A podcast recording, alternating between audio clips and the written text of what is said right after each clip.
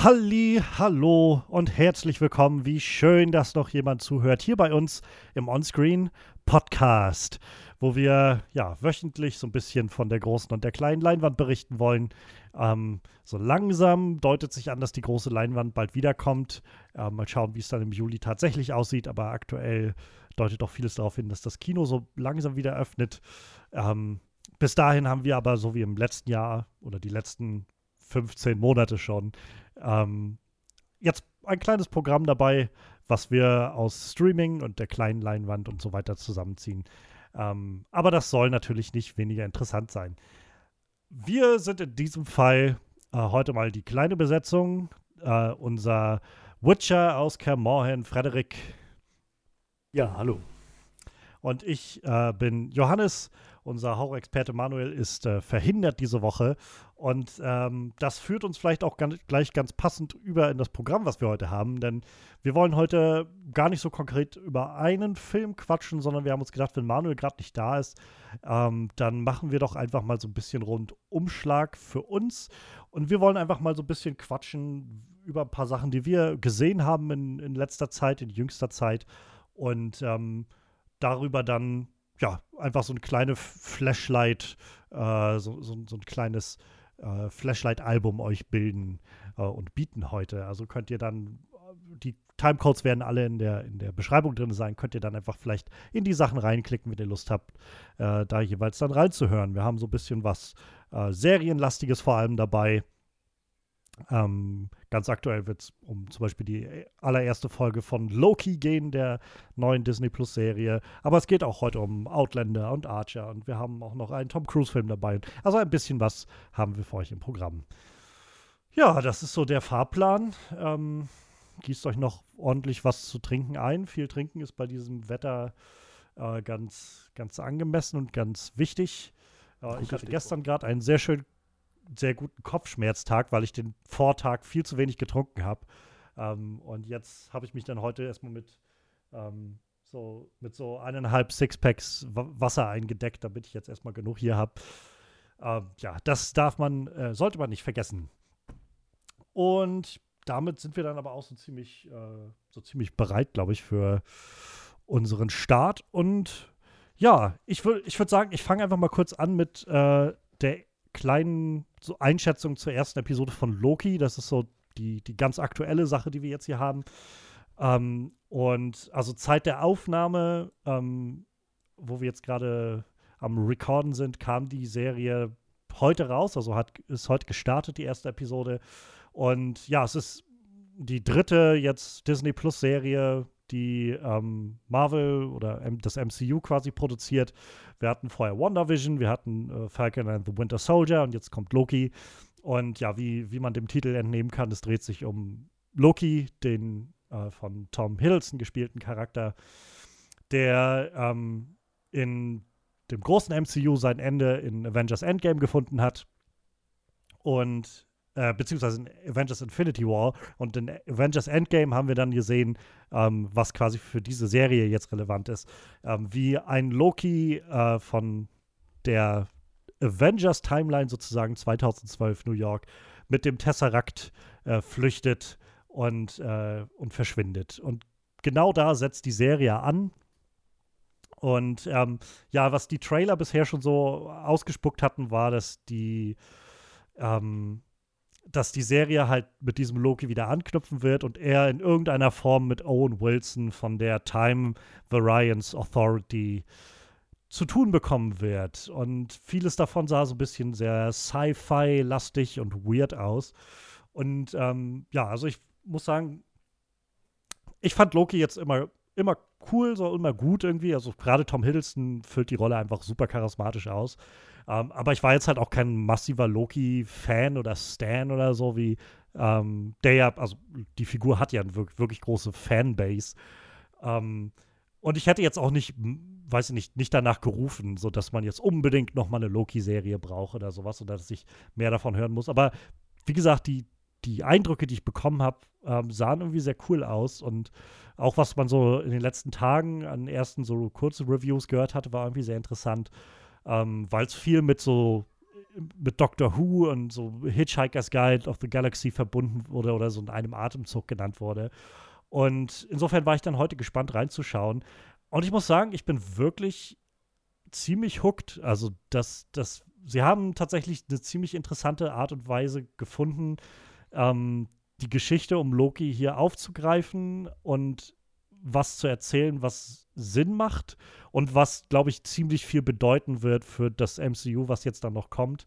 Ähm, um es kurz spoilerfrei zu halten, also das Ganze ist, ähm, ist, setzt, wie gesagt, genau an dem Punkt an, das ist quasi die Eröffnungsszene der Serie, ist äh, Lokis letzte Szene aus Avengers Endgame, als er mit dem Tesseract entflieht und äh, danach wird er aufgesammelt von der Time Variance Authority und muss sich mit so einem großen bürokratischen Apparat äh, gegenüber gesetzt sehen, der aus so einer so eine Art Pocket Dimension, also so klar wird das noch nicht benannt in der ersten Episode, aber es scheint so eine Art äh, ja Taschenuniversum zu sein, wo das Ganze sich abspielt und äh, soll sich da dann behaupten. Und die erste Folge dreht sich halt vor allem viel um so ein bisschen Catch-up, wo es Loki gerade, welcher Loki ist das eigentlich? Also das macht das Ganze tatsächlich sehr faszinierend zu sehen. Das ist halt der Loki, der quasi zwei Stunden vorher die Schlacht von ähm, von Avengers, also von New York, verloren hat und halt einfach voll die ganze Zeit nur einen auf den Deckel bekommen hat und dann auch noch irgendwie da aufgesammelt wird nach seiner Flucht. Ähm, und so ein bisschen wird halt aufs Größere so langsam angedeutet, diese Sachen, die wir gesehen haben aus Avengers Endgame, haben so einige äh, Konsequenzen, die das Ganze mit sich bringt, ähm, was ich tatsächlich sehr spannend finde. Denn bisher haben die ähm, Marvel-Serien, die jetzt rauskamen, WandaVision, Falcon, Winter Soldier und jetzt Loki, scheinbar doch sehr den Weg genommen zu sagen, wir, wir wollen jetzt nicht also wir wollen schon ein neues Kapitel irgendwo aufschlagen, aber wir wollen auch nicht sagen, das ist jetzt alles nicht passiert, sondern es wurde sich tatsächlich, hatte ich das Gefühl, bisher ziemlich äh, immer unter der Prämisse hingesetzt, okay, wo haben wir diese Figuren das letzte Mal gesehen, was ist ihnen widerfahren und was macht Sinn, äh, da jetzt wieder anzuknüpfen. Ähm, also ich kann auf jeden Fall als gerade auch als großer Doctor Who-Fan sagen, dass die Serie für mich sehr so einen so Softspot jetzt gefunden hat, Loki, jedenfalls diese erste Folge. Und ich bin sehr gespannt, wo das Ganze weiter hingeht. Ich, es kann auf jeden Fall noch deutlich abgedrehter werden. Und ich bin super gespannt, ob sie den Marvel Doctor Who mit reinbringen. Denn es gibt in den Marvel Comics eine Figur, die im Prinzip so eine Art Doctor Who ist, der auch im Prinzip eine Zeitmaschine geklaut hat und dann mehr oder weniger äh, durch die Gegend reist, wie ihm das passt es, es ist, glaube ich, ziemlich unwahrscheinlich, aber es würde passen in diese Serie. Ich bin, ich bin gespannt. Ähm, ich würde, glaube ich, noch kurz ein, zwei Spoiler-Sachen sagen, beziehungsweise würde das davon abhängig machen, ob dich das stören würde, Freddy? Ein bisschen. Ich bin sogar sehr interessiert, ähm, da ein paar Details zu hören. Das dachte ich mir. ich selber habe gar nicht so sehr den Drang, diese Serien wirklich zu gucken, mir dafür die Zeit zu nehmen. Ja. Aber es interessiert mich schon, wie dieses Universum weitergesponnen wurde. Sehr schön. Also ja, insofern, ähm, ab jetzt kommen Spoiler. Ähm, ihr könnt dann in, in, den Time, in die Timecodes gucken und dann einfach das nächste ähm, Feld, also die nächste Thematik anklicken, wenn ihr, wenn ihr jetzt nicht gleich mithören wollt. Ähm, ja, also wie gesagt, was ich sehr spannend finde, und ich glaube gerade, dass zum Beispiel Loki, die Serie, so ein so einen gewissen Softspot auch bei dir treffen könnte von der Thematik, die sie wählt. Denn es geht tatsächlich, jedenfalls in der ersten Episode, wer weiß, wie es dann weitergeht über die nächsten fünf. Ähm, aber es geht tatsächlich um so eine Thematik, die wir auch immer mal wieder im Gespräch haben. Ähm, und zwar wird tatsächlich relativ straight on über ähm, die Frage von freiem Willen und Determinismus gesprochen, was ja oh. immer wieder immer wieder einhergeht mit der Frage von Zeitreisen, was bedeutet das, was kommt damit einher, ist das vor, sind Zeitschleifen und so weiter, ist das dann alles vorgegeben oder nicht und so weiter. Und das waren ja tatsächlich so ein bisschen Fragen, die aufkamen, nachdem Avengers Endgame auch rauskam, weil sie haben dann gesagt, wir machen den Time Heist und reisen in der Zeit und Avengers Endgame hat so ein bisschen die ähm, die Thematik oder das Ganze geöffnet mit so einem, ja, es sind dann verschiedene Zeitlinien und so ein bisschen Multiversum oder sowas. Und sie haben es insofern sehr, sehr clever verbunden, gerade weil der Loki, den wir jetzt halt sehen in der Serie, eben der Loki ist, den wir im Avengers das letzte Mal gesehen haben. Denn ich weiß nicht, ob du dich erinnerst, aber in Avengers gibt es halt den Moment, wo Loki ähm, so eine große Ansprache hält. Ich glaube, das ist vorher da in, in, äh, in Deutschland ist und hat da gerade zum Typen irgendwie das Auge geklaut oder so. Und ähm, dann ja. hält er so eine große Ansprache zu den Leuten und redet davon, dass halt die größte Lüge der Menschheit ist halt äh, der, das Wund der, die wundervolle Freiheit so ungefähr, weil Freiheit ist eigentlich nur ein, ein eine Last, so a burden und äh, ihr müsst davon befreit werden, von diesen Wahlen, die, die ihr entscheiden müsst und treffen müsst und so.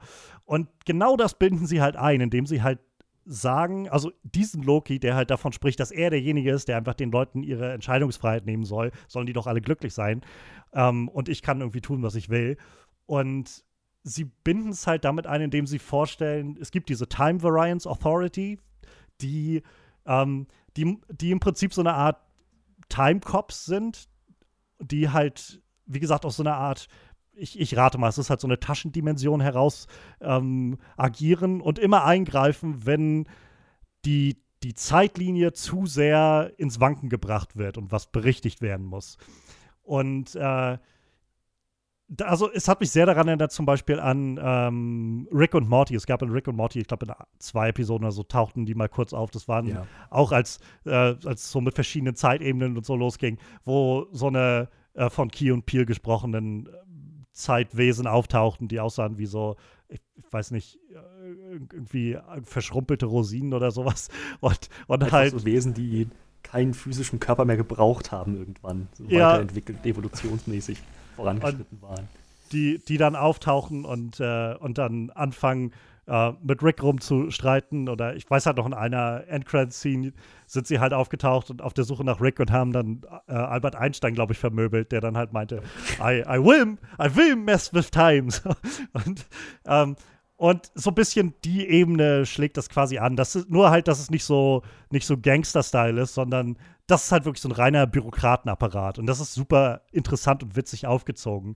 Mit äh, Loki, der halt da reingezogen wird. Die ganze, der ganze Look ist so, so 60er, 70er Jahre futuristisch, so mit lauter Röhrenbildschirmen, die so und, so ein bisschen Robotertechnik und so weiter. Ähm, es, keine Ahnung, es gibt dann so den Moment, an dem Loki ähm, dann, er wird dann halt da festgesetzt und so durch verschiedene bürokratische Apparate gezogen und sitzt dann auf einmal vor so einem Typen, der ihm so einen Stapel von Blättern vorsetzt, der halt keine Ahnung, 40 Zentimeter hoch ist und sagt halt dann zu ihm, unterschreiben Sie bitte, dass das alles ist, was Sie jemals in Ihrem Leben gesagt haben. Was? Und dann von der Seite kommt halt dann aus so einem uralt Drucker also eine neue Seite, wo halt was draufsteht. Und das hier. This is absurd. Neue Seite und so und sowas dann. Oder dann nächster Schritt, war auch, fand ich sehr, sehr schöne Momente, ähm, kam er an so ein wie, ähm, wie am, am Flughafen, so diese Scanner, wo du durchgehst. Und dann meinte, startet so ein auch wieder Beamte da und meinte, dann gehen Sie bitte, äh, sind Sie, soweit Sie es wissen, sind Sie ein äh, lebendiges Wesen mit, soweit Sie es ein, äh, und kein Roboter und soweit Sie es einschätzen können, mit einer Seele. Und, also die Frage war einfach erstmal schon schön und Loki meinte dann halt irgendwie, natürlich. Also ich meine, gibt es Leute, die nicht wissen, dass sie Roboter sind? Und er guckt ihn da bloß an und dann meint er dann, okay, also ich, ich bin kein Roboter. Also ich bin kein Roboter. Wenn ich jetzt hier durchgehe, was passiert, wenn ich ein Roboter bin? Dann wird alle, dann wird ja alle ihr Innerstes äh, geschmolzen. Also gehen Sie bitte, ne, und dann, okay, ich bin kein Roboter. Kein Roboter. Und dann geht er halt dann durch. Und, naja, und, ähm, und dann im weiteren Verlauf geht es halt darum, ihm wird halt erklärt, es gibt halt eine, äh, sie nennen es die Sacred Timeline. Es gibt eine Zeitlinie, die halt heilig ist und in der es darum geht, hier ist ganz festgelegt, ähm, was passiert. So von Anfang bis Ende ist der Plan festgelegt, wer was tut. Und Loki ist halt derjenige, der ganz gezielt dann sagt, irgendwie, wer entscheidet denn bitte, was hier richtig oder falsch sein soll? Und äh, die, also es gibt einen kurzen, so, so einen so Expositionsfilm, der so ein bisschen aufgebaut ist wie aus ähm, Jurassic Park, dieser kleine animierte Film mit, äh, mit Mr. DNA. Und da gibt es halt die äh, Lady Time, glaube ich, heißt sie. Das ist halt so, ein, so, ein, so, eine kleine Uhr, die, die das dann quasi erklärt mit so Animationen. Und erzählt quasi, zu Beginn der Zeit gab es ein, ein vielfältiges, eine mannigfaltige Reihe von Multiversen.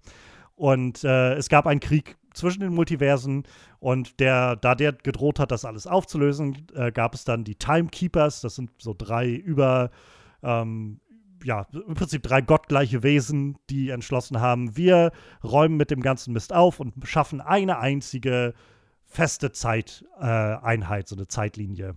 Ich glaube, es ist im, in der Serie jetzt nicht genannt worden, aber ich glaube, es wird so angedeutet, dass äh, die Figur Kang the Conqueror ist halt, glaube ich, einer dieser, dieser, ähm, dieser Timekeeper.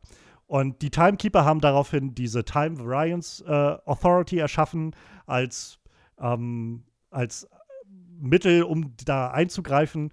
Und quasi jedes Mal, wenn jetzt irgendwas abweicht von dem Plan, den sie geschaffen haben, greift quasi die Time Variance Authority ein. Und deswegen haben sie halt auch Loki aufgepickt, denn dass er den, den Tesseract stiehlt und damit abhaut, war halt nicht geplant. Und äh, darauf, darauf basiert das Ganze so ein bisschen auf. Und der, der Nähe oder der weitere Kontext, das wird so am Ende der Folge aufgetreten, ist halt, dass es ähm, immer mehr Ungereimtheiten im Moment gibt und immer mehr neue äh, Nexus-Momente, nennen sie das, auftauchen, wo halt die Timelines sich wieder auseinandersplitten. Und äh, wer damit zusammenhängt, scheint Loki zu sein. Also es ist ähm, Owen Wilson spielt halt so einen ähm, äh, Mobius, M. Mobius heißt der, und ist halt so der, so, so ein relativ mittel, im mittleren Bereich scheinbar angesiedelter äh, Angestellter da, dort von der Time Variance Authority. Und er versucht halt mit Loki zusammenzuarbeiten und äh, kitzelt jetzt in der ersten Folge so ein bisschen äh, verschiedene Sachen aus ihm raus. Die beiden haben eine großartige Chemie zusammen und ähm, kitzelt halt so ein bisschen aus ihm raus, warum er tut, was er tut. Er stellt ihn auch sehr konkret so zum Beispiel zur Frage irgendwie, er sagt, er spricht immer davon, ja, er ist halt Gott und er ist halt, hat halt die, diese, ähm, diese, diese glorious purpose, dass er halt der große Herrscher sein soll und so. Und er fragt ihn halt immer so ganz konkret, was, irgendwie dafür, dass du Herrscher bist, hast du bisher irgendwie noch nichts geschafft. Also ich meine, kann es sein, dass du einfach nur Spaß daran hast, sch schlecht zu anderen Leuten zu sein. So. Und, äh, und das, keine Ahnung, das, das hat das Ganze sehr interessant gemacht. Und am Ende der Folge löst er halt quasi auf, so, äh, die Time Variance Authority wäre halt sehr gut bereit, einfach Loki aus der Existenz zu löschen. Ähm, aber er möchte halt gerne Loki äh, seine, um Hilfe bitten, weil es immer mehr Ungeheimheiten gibt ähm, im in, in den Timelines in oder in der Timeline an unterschiedlichen Zeitpunkten und Orten und ähm, möchte halt, dass er ihm hilft, weil scheinbar immer wieder, wenn jetzt Ungereimtheit, äh, Ungereimtheiten auftauchen, Leute, Agenten von der Time Variance Authority dahin geschickt werden. Und bevor sie das wieder alles korrigieren können, werden sie umgebracht. Und er sagt halt nur, scheinbar ist das Loki, ähm, der das tut. Jetzt ist die Frage natürlich, ist das irgendwie eine Version von dem Loki, den wir kennen? Oder ist das ein zukünftiger Loki? Oder einfach aus einer anderen Timeline oder so? Ich glaube, damit wird noch eine ganze Menge passieren. Ähm, aber ja, es scheint auf jeden Fall sehr darauf hinauszulaufen, dass jetzt wirklich ein riesiges Multiversum aufgesplittet wird. Und ich rate doch sehr stark, dass so wie jedenfalls ich die Figur von Loki einschätze und so wie sich ähm, die Serie jetzt gerade so ein bisschen positioniert oder was man so vielleicht daraus sich so herableiten kann, ist, rate ich mal, dass es eben darauf hinausläuft, dass Loki am Ende sagt, ich lasse mir von niemandem diktieren, wie meine wie mein, meine Welt, meine Existenz auszusehen hat und damit halt wahrscheinlich alles so ein bisschen auseinandercrackt. Ähm, was, glaube ich, auch recht gut in WandaVision reinführt, was halt Wonder Vision war noch deutlich so gedeckelter als die Story um halt Wonder und Vision, aber da hat halt sehr schon vorbereitet und darauf aufgebaut, dass aus Wanda, aus dieser Scarlet Witch, ähm, gerade so sehr viel chaotisches Potenzial herauskommt, was auf jeden Fall so, so, so einen Ripple-Effekt über das Multiversum mit sich ziehen wird.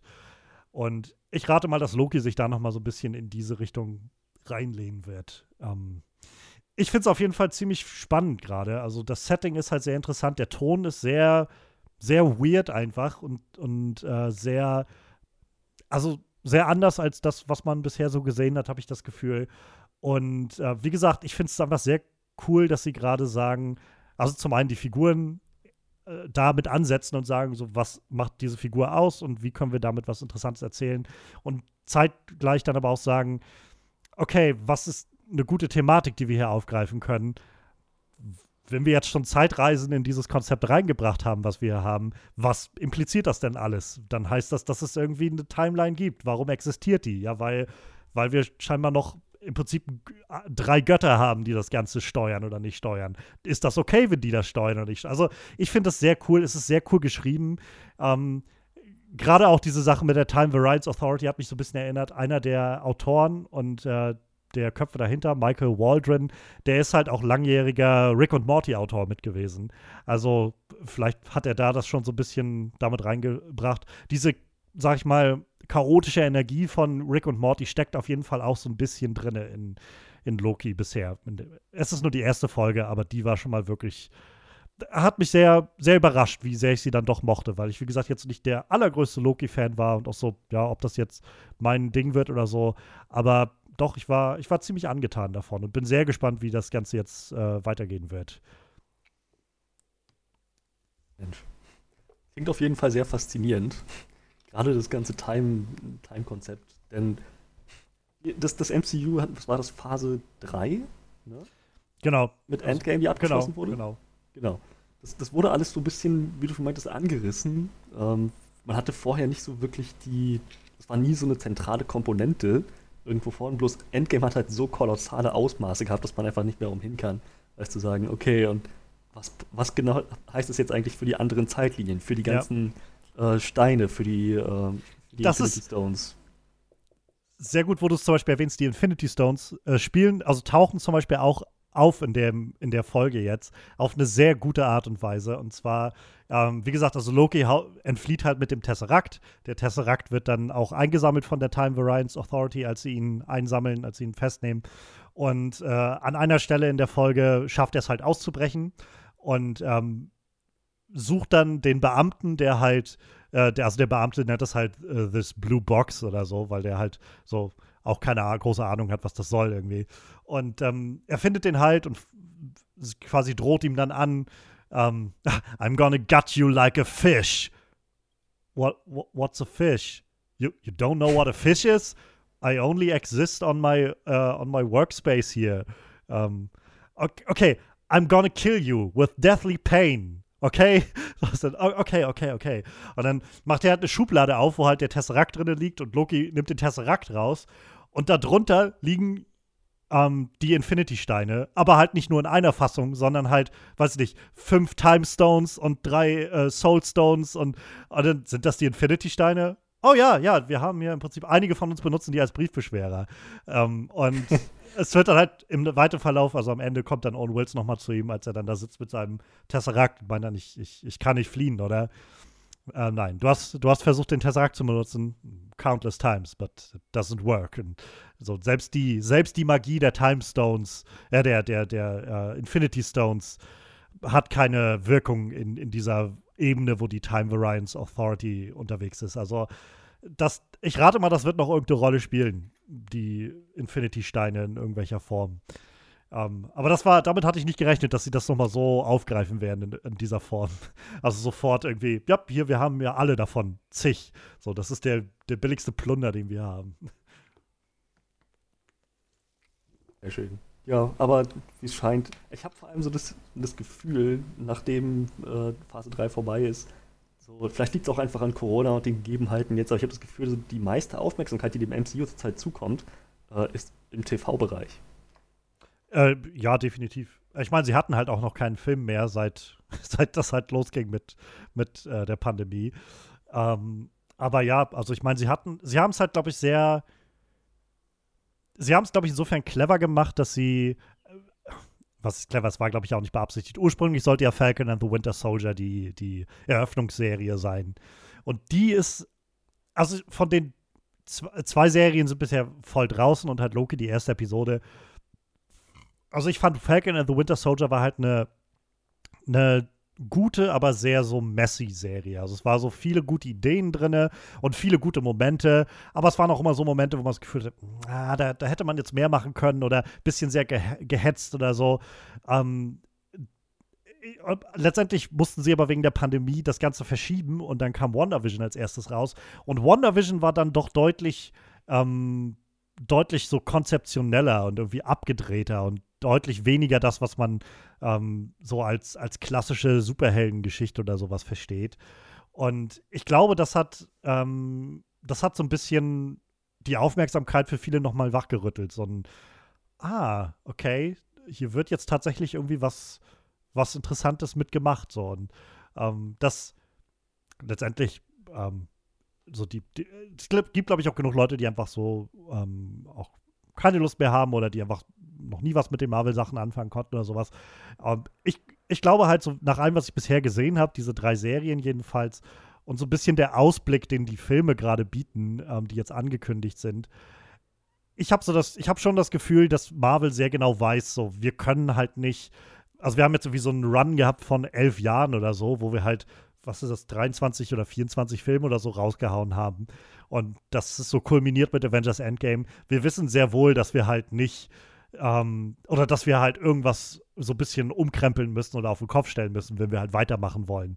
Und das Gefühl habe ich halt gerade doch sehr, dass sie halt schon sagen, wir wollen, wenn wir jetzt schon dieses TV-Medium mitnutzen, dann nutzen wir das, um irgendwie Geschichten zu erzählen, die hier genau reinpassen, mit einem, mit einer Art und Weise, wie man sie noch nicht gesehen hat ähm, in, in diesem Universum, was wir kreiert haben. Und ähm, ja, also ich glaube halt, man, man, muss das ja bei weitem nicht alles mögen oder so, aber ich glaube, man kann ihnen nur schwer vorwerfen, dass sie, äh, sie gerade faul wären und sich so auf der Haut ausruhen würden und sagen, ja, mach die nächste Adaption und die nächste Adaption, sondern ich habe halt schon das, sehr das Gefühl, dass sie schon wissen, wir müssen das Ganze irgendwie so ein bisschen fresh halten, so ein bisschen neue Energie rein injizieren und das funktioniert jedenfalls bisher mit diesen ersten zwei Serien und was Loki mir jetzt gerade gibt, erstmal ganz gut.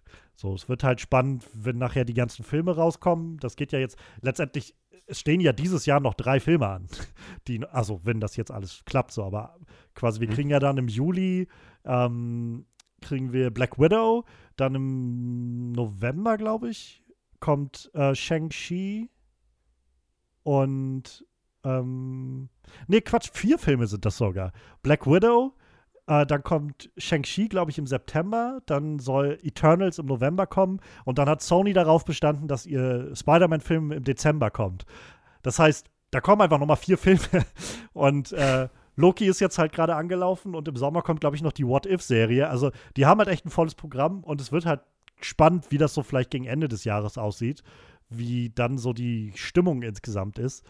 Ähm, aber jetzt gerade, wie gesagt, finde ich es find doch ganz gut, dass sie die, die Konsequenzen, die man aus Endgame ziehen kann, dass sie die tatsächlich ziehen und ähm, wissen, dass sie so ein bisschen was frisch halten müssen. Das scheint erstmal ganz gut zu funktionieren. Und auf jeden Fall, als würden sie erstmal so schnell nicht an Ideenreichtum verlieren. Ja, ich glaube, da haben sie, haben sie wahrscheinlich auch noch genug Vorlagen. Ähm, so die, die Comics sind ja noch noch bei weitem nicht ausgeschöpft. Mal, mal schauen, was das noch so alles bringt. Um, ähm, und das, also ich finde das Format einfach sehr angenehm. So, das sind halt so Falcon und Winter Soldier und jetzt Loki sind jeweils sechs Episoden, die alle so um die 50 Minuten gehen. WandaVision waren neun Episoden, die alle so um die 30 Minuten gingen oder so. Das, das ist halt irgendwie ein sehr angenehmes Format zum Gucken, habe ich das Gefühl. Das ist halt nicht so belastet wieder mit irgendwie so 20 Episoden oder sowas, sondern man kann das relativ schnell ähm, so, so ein bisschen mitverfolgen und durchschauen. Aktuelle Miniseries. Ja, so viel zu Loki. Also mal gucken, wie das die nächsten Wochen noch so wird. Ich weiß nicht, ob Manuel die vielleicht auch gucken wird. Der hatte ja, glaube ich, auch die anderen beiden Serien schon geguckt. Vielleicht werden Manuel und ich dann noch mal irgendwie ähm, so eine kleine Zusammenfassung am Ende machen oder so. Wer weiß. Aber soweit zu Loki. Freddy, was hast du noch so mitgebracht? Was, was hast du so geguckt in letzter Zeit? Ja, was ich in letzter Zeit äh, mit Interesse verfolgt habe, ähm, war die Netflix-Serie Outlander. Äh, die lief schon seit einer ganzen Weile. Ursprünglich die erste Staffel war 2014, aber ähm, auf Netflix ist sie noch nicht ganz so lange. Ich meine, die letzte Staffel ist erst vor ein paar Wochen oder so rausgekommen. Und äh, daher dachte ich, was soll's, ich schau mal rein. Ich hatte, glaube ich, in einem Lindsay Ellis Video mal einen kurzen Ausschnitt daraus gesehen, wo sie ähm, nur darüber kommentiert hat. Ähm, es ging irgendwie um ähm, sexuelle Gewalt und äh, wie das so in äh, diesen Erotika, in diesem sich Erotika-Genre niederschlägt, in, in, Fiction und so weiter. Und dann hatte sie halt eine Szene aus Outlander gezeigt. Ich dachte, uh, das, das, das ist das sexuelle Gewalt. In dieser, in dieser Serie kommt das vor. Das möchte ich, das, das, das möchte ich selber sehen. Ich meine, Netflix übernimmt normalerweise so eine, so eine Konzepte jetzt nicht ohne weiteres. Ähm, und überhaupt, es sah nach einer ziemlich interessanten Prämisse aus. So bin ich drauf gekommen. So, Endes. Ähm, richtig gecatcht wurde ich erst durch äh, die Preview. denn ähm, wie sich das rausstellte, hat diese Serie eine sehr faszinierende, eine sehr faszinierende Prämisse. Und die werde ich mal ganz kurz abreißen, damit es keine, keine Verwirrung gibt. Ähm, Prämisse von Outlander ist folgende: Es ist 1945. Eine äh, Feldsanitäterin kehrt gerade vom, vom Krieg zurück, äh, der gerade vorbei ist, vom Zweiten Weltkrieg, der gerade vorbei ist. Ähm, und äh, ebenso ihr Mann, der Soldat war, wenn ich das richtig verstanden habe, an der Front gekämpft hat. Ähm, und die beiden sehen sich jetzt zum ersten Mal seit drei Jahren wieder. Ähm, sie machen dann als allererstes Mal, sind sich halt ein bisschen entfremdet, das, halt zu erwarten ist. Aber es ist auf jeden Fall noch äh, ihre Liebe da, also der Funke ist noch da und sie entscheiden sich dazu, einen Kurzurlaub in Schottland zu machen. So, um quasi wieder ein bisschen zueinander zu finden, wieder ein bisschen in die Gänge zu kommen mit der Ehe, alles, was so dazu gehört. Ähm, in, während dieses Kurzurlaubs ähm, erkunden sie so ein paar historische Städten. Ihr Mann ist äh, Historiker, sehr, sehr begeistert dafür. Und in einer dieser historischen Städte stellte sich raus eine Ritualstätte ähm, für so ganz Folklore, Riten und Bräuche, äh, die sie eines Abends auch beobachten. Am nächsten Tag entscheidet sich die äh, Feldsanitäterin Claire, ihr Name, ohne ihren Mann äh, Frank ne, nochmal zu diesem, ja, zu, zu, diesem, zu dieser Ritusstätte zu gehen. Das ist im Prinzip ein Steinkreis, ein bisschen wie Stonehenge, ähm, nur mit, mit noch mehr Felsen. Ähm, geht da alleine hin, berührt einen der Steine und wird einfach mal 200 Jahre zurück in die Vergangenheit katapultiert. Quasi ein Zeitportal. Ja, Anfang des 19. Jahrhunderts, also Anfang des 18. Jahrhunderts also, ähm, sehr stark, ganz Schottland ist durchzogen von einem, vom Konflikt zwischen schottischen Clans und äh, englischen Truppen, die Schottland vor nicht äh, allzu langer Zeit besetzt haben. Ich weiß gar nicht. Ähm, du kennst dich da wahrscheinlich besser aus. Äh, englische Besetzung von Schottland Anfang des 18. Jahrhunderts. Wie lange wird das her sein, dass der, der, der, der schottische König abgesetzt wurde? Kann ich dir leider nicht sagen. Also, ich, äh, ich hatte einen kleinen Ausflug mal in diese in diesen schottisch-englischen Konflikt zur Zeit von äh, Königin Elisabeth, aber das ist halt noch hunderte Jahre davor. Also ähm, ja, ich, wei ich weiß nur, dass die Schotten und die Engländer eine sehr lange Zeit irgendwie im Konflikt miteinander standen. Das ist auf jeden Fall zu spüren in der Serie. Wie gesagt, das ganze Land ist durchzogen von, von englischen Truppen. So, das ganze Ding, das ganze Land ist ein Pulverfass. So, wann immer englische Soldaten, englische Truppen patrouillieren auf seien das schottische Bürger oder sogar schottische Soldaten, Krieger, Warclans treffen. So, es entscheidend wirklich nur Worte auf, auf die Goldwaage gelegt, um Haaresbreite, ob es jetzt zum Konflikt und zum, zum Massaker kommt oder ob alle Parteien wieder ihres Weges gehen. Ja, und in genau so eine Zeit ist Claire dann äh, rein katapultiert worden, zurückkatapultiert worden durch ja, ähm, das ist so die Prämisse. Sie versucht dann da zurechtzukommen, so schnell wie möglich ähm, erstmal Sicherheit zu finden und dann zurück zu diesem Steinkreis zu kommen, in der Hoffnung, dass, äh, ihnen, dass, dass sie diese, diese Städte wieder zurück in ihre Zeit bringen kann. Genau, das ist so im, im Großen und Ganzen die Prämisse, das ist so, die, wie, wie, die Serie beginnt und wie sich auch ein Großteil der ersten Staffel abspielt. Sie findet dann Unterschlupf äh, bei einem der, der, der schottischen Clans, äh, dem Clan Mackenzie, und ähm, muss dann halt schauen, dass sie zum einen da ihre Rolle spielt als Engländerin, die ähm, keine, keine Spionin ist. Das muss sie oft unter Beweis stellen, weil sie sehr verdächtigt wird, als Engländerin, was hat sie in Schottland zu suchen, mhm. dass sie tatsächlich für die Engländer spioniert. Das heißt, sie wird damit sehr viel Misstrauen äh, betrachtet.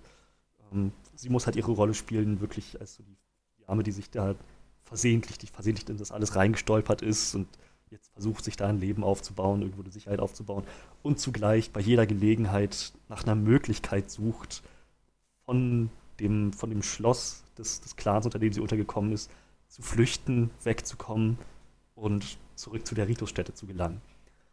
Ja, ähm, ich bin, ohne auf äh, große weitere Spoiler ähm, einzugehen, ziemlich, ziemlich angetan von der Serie.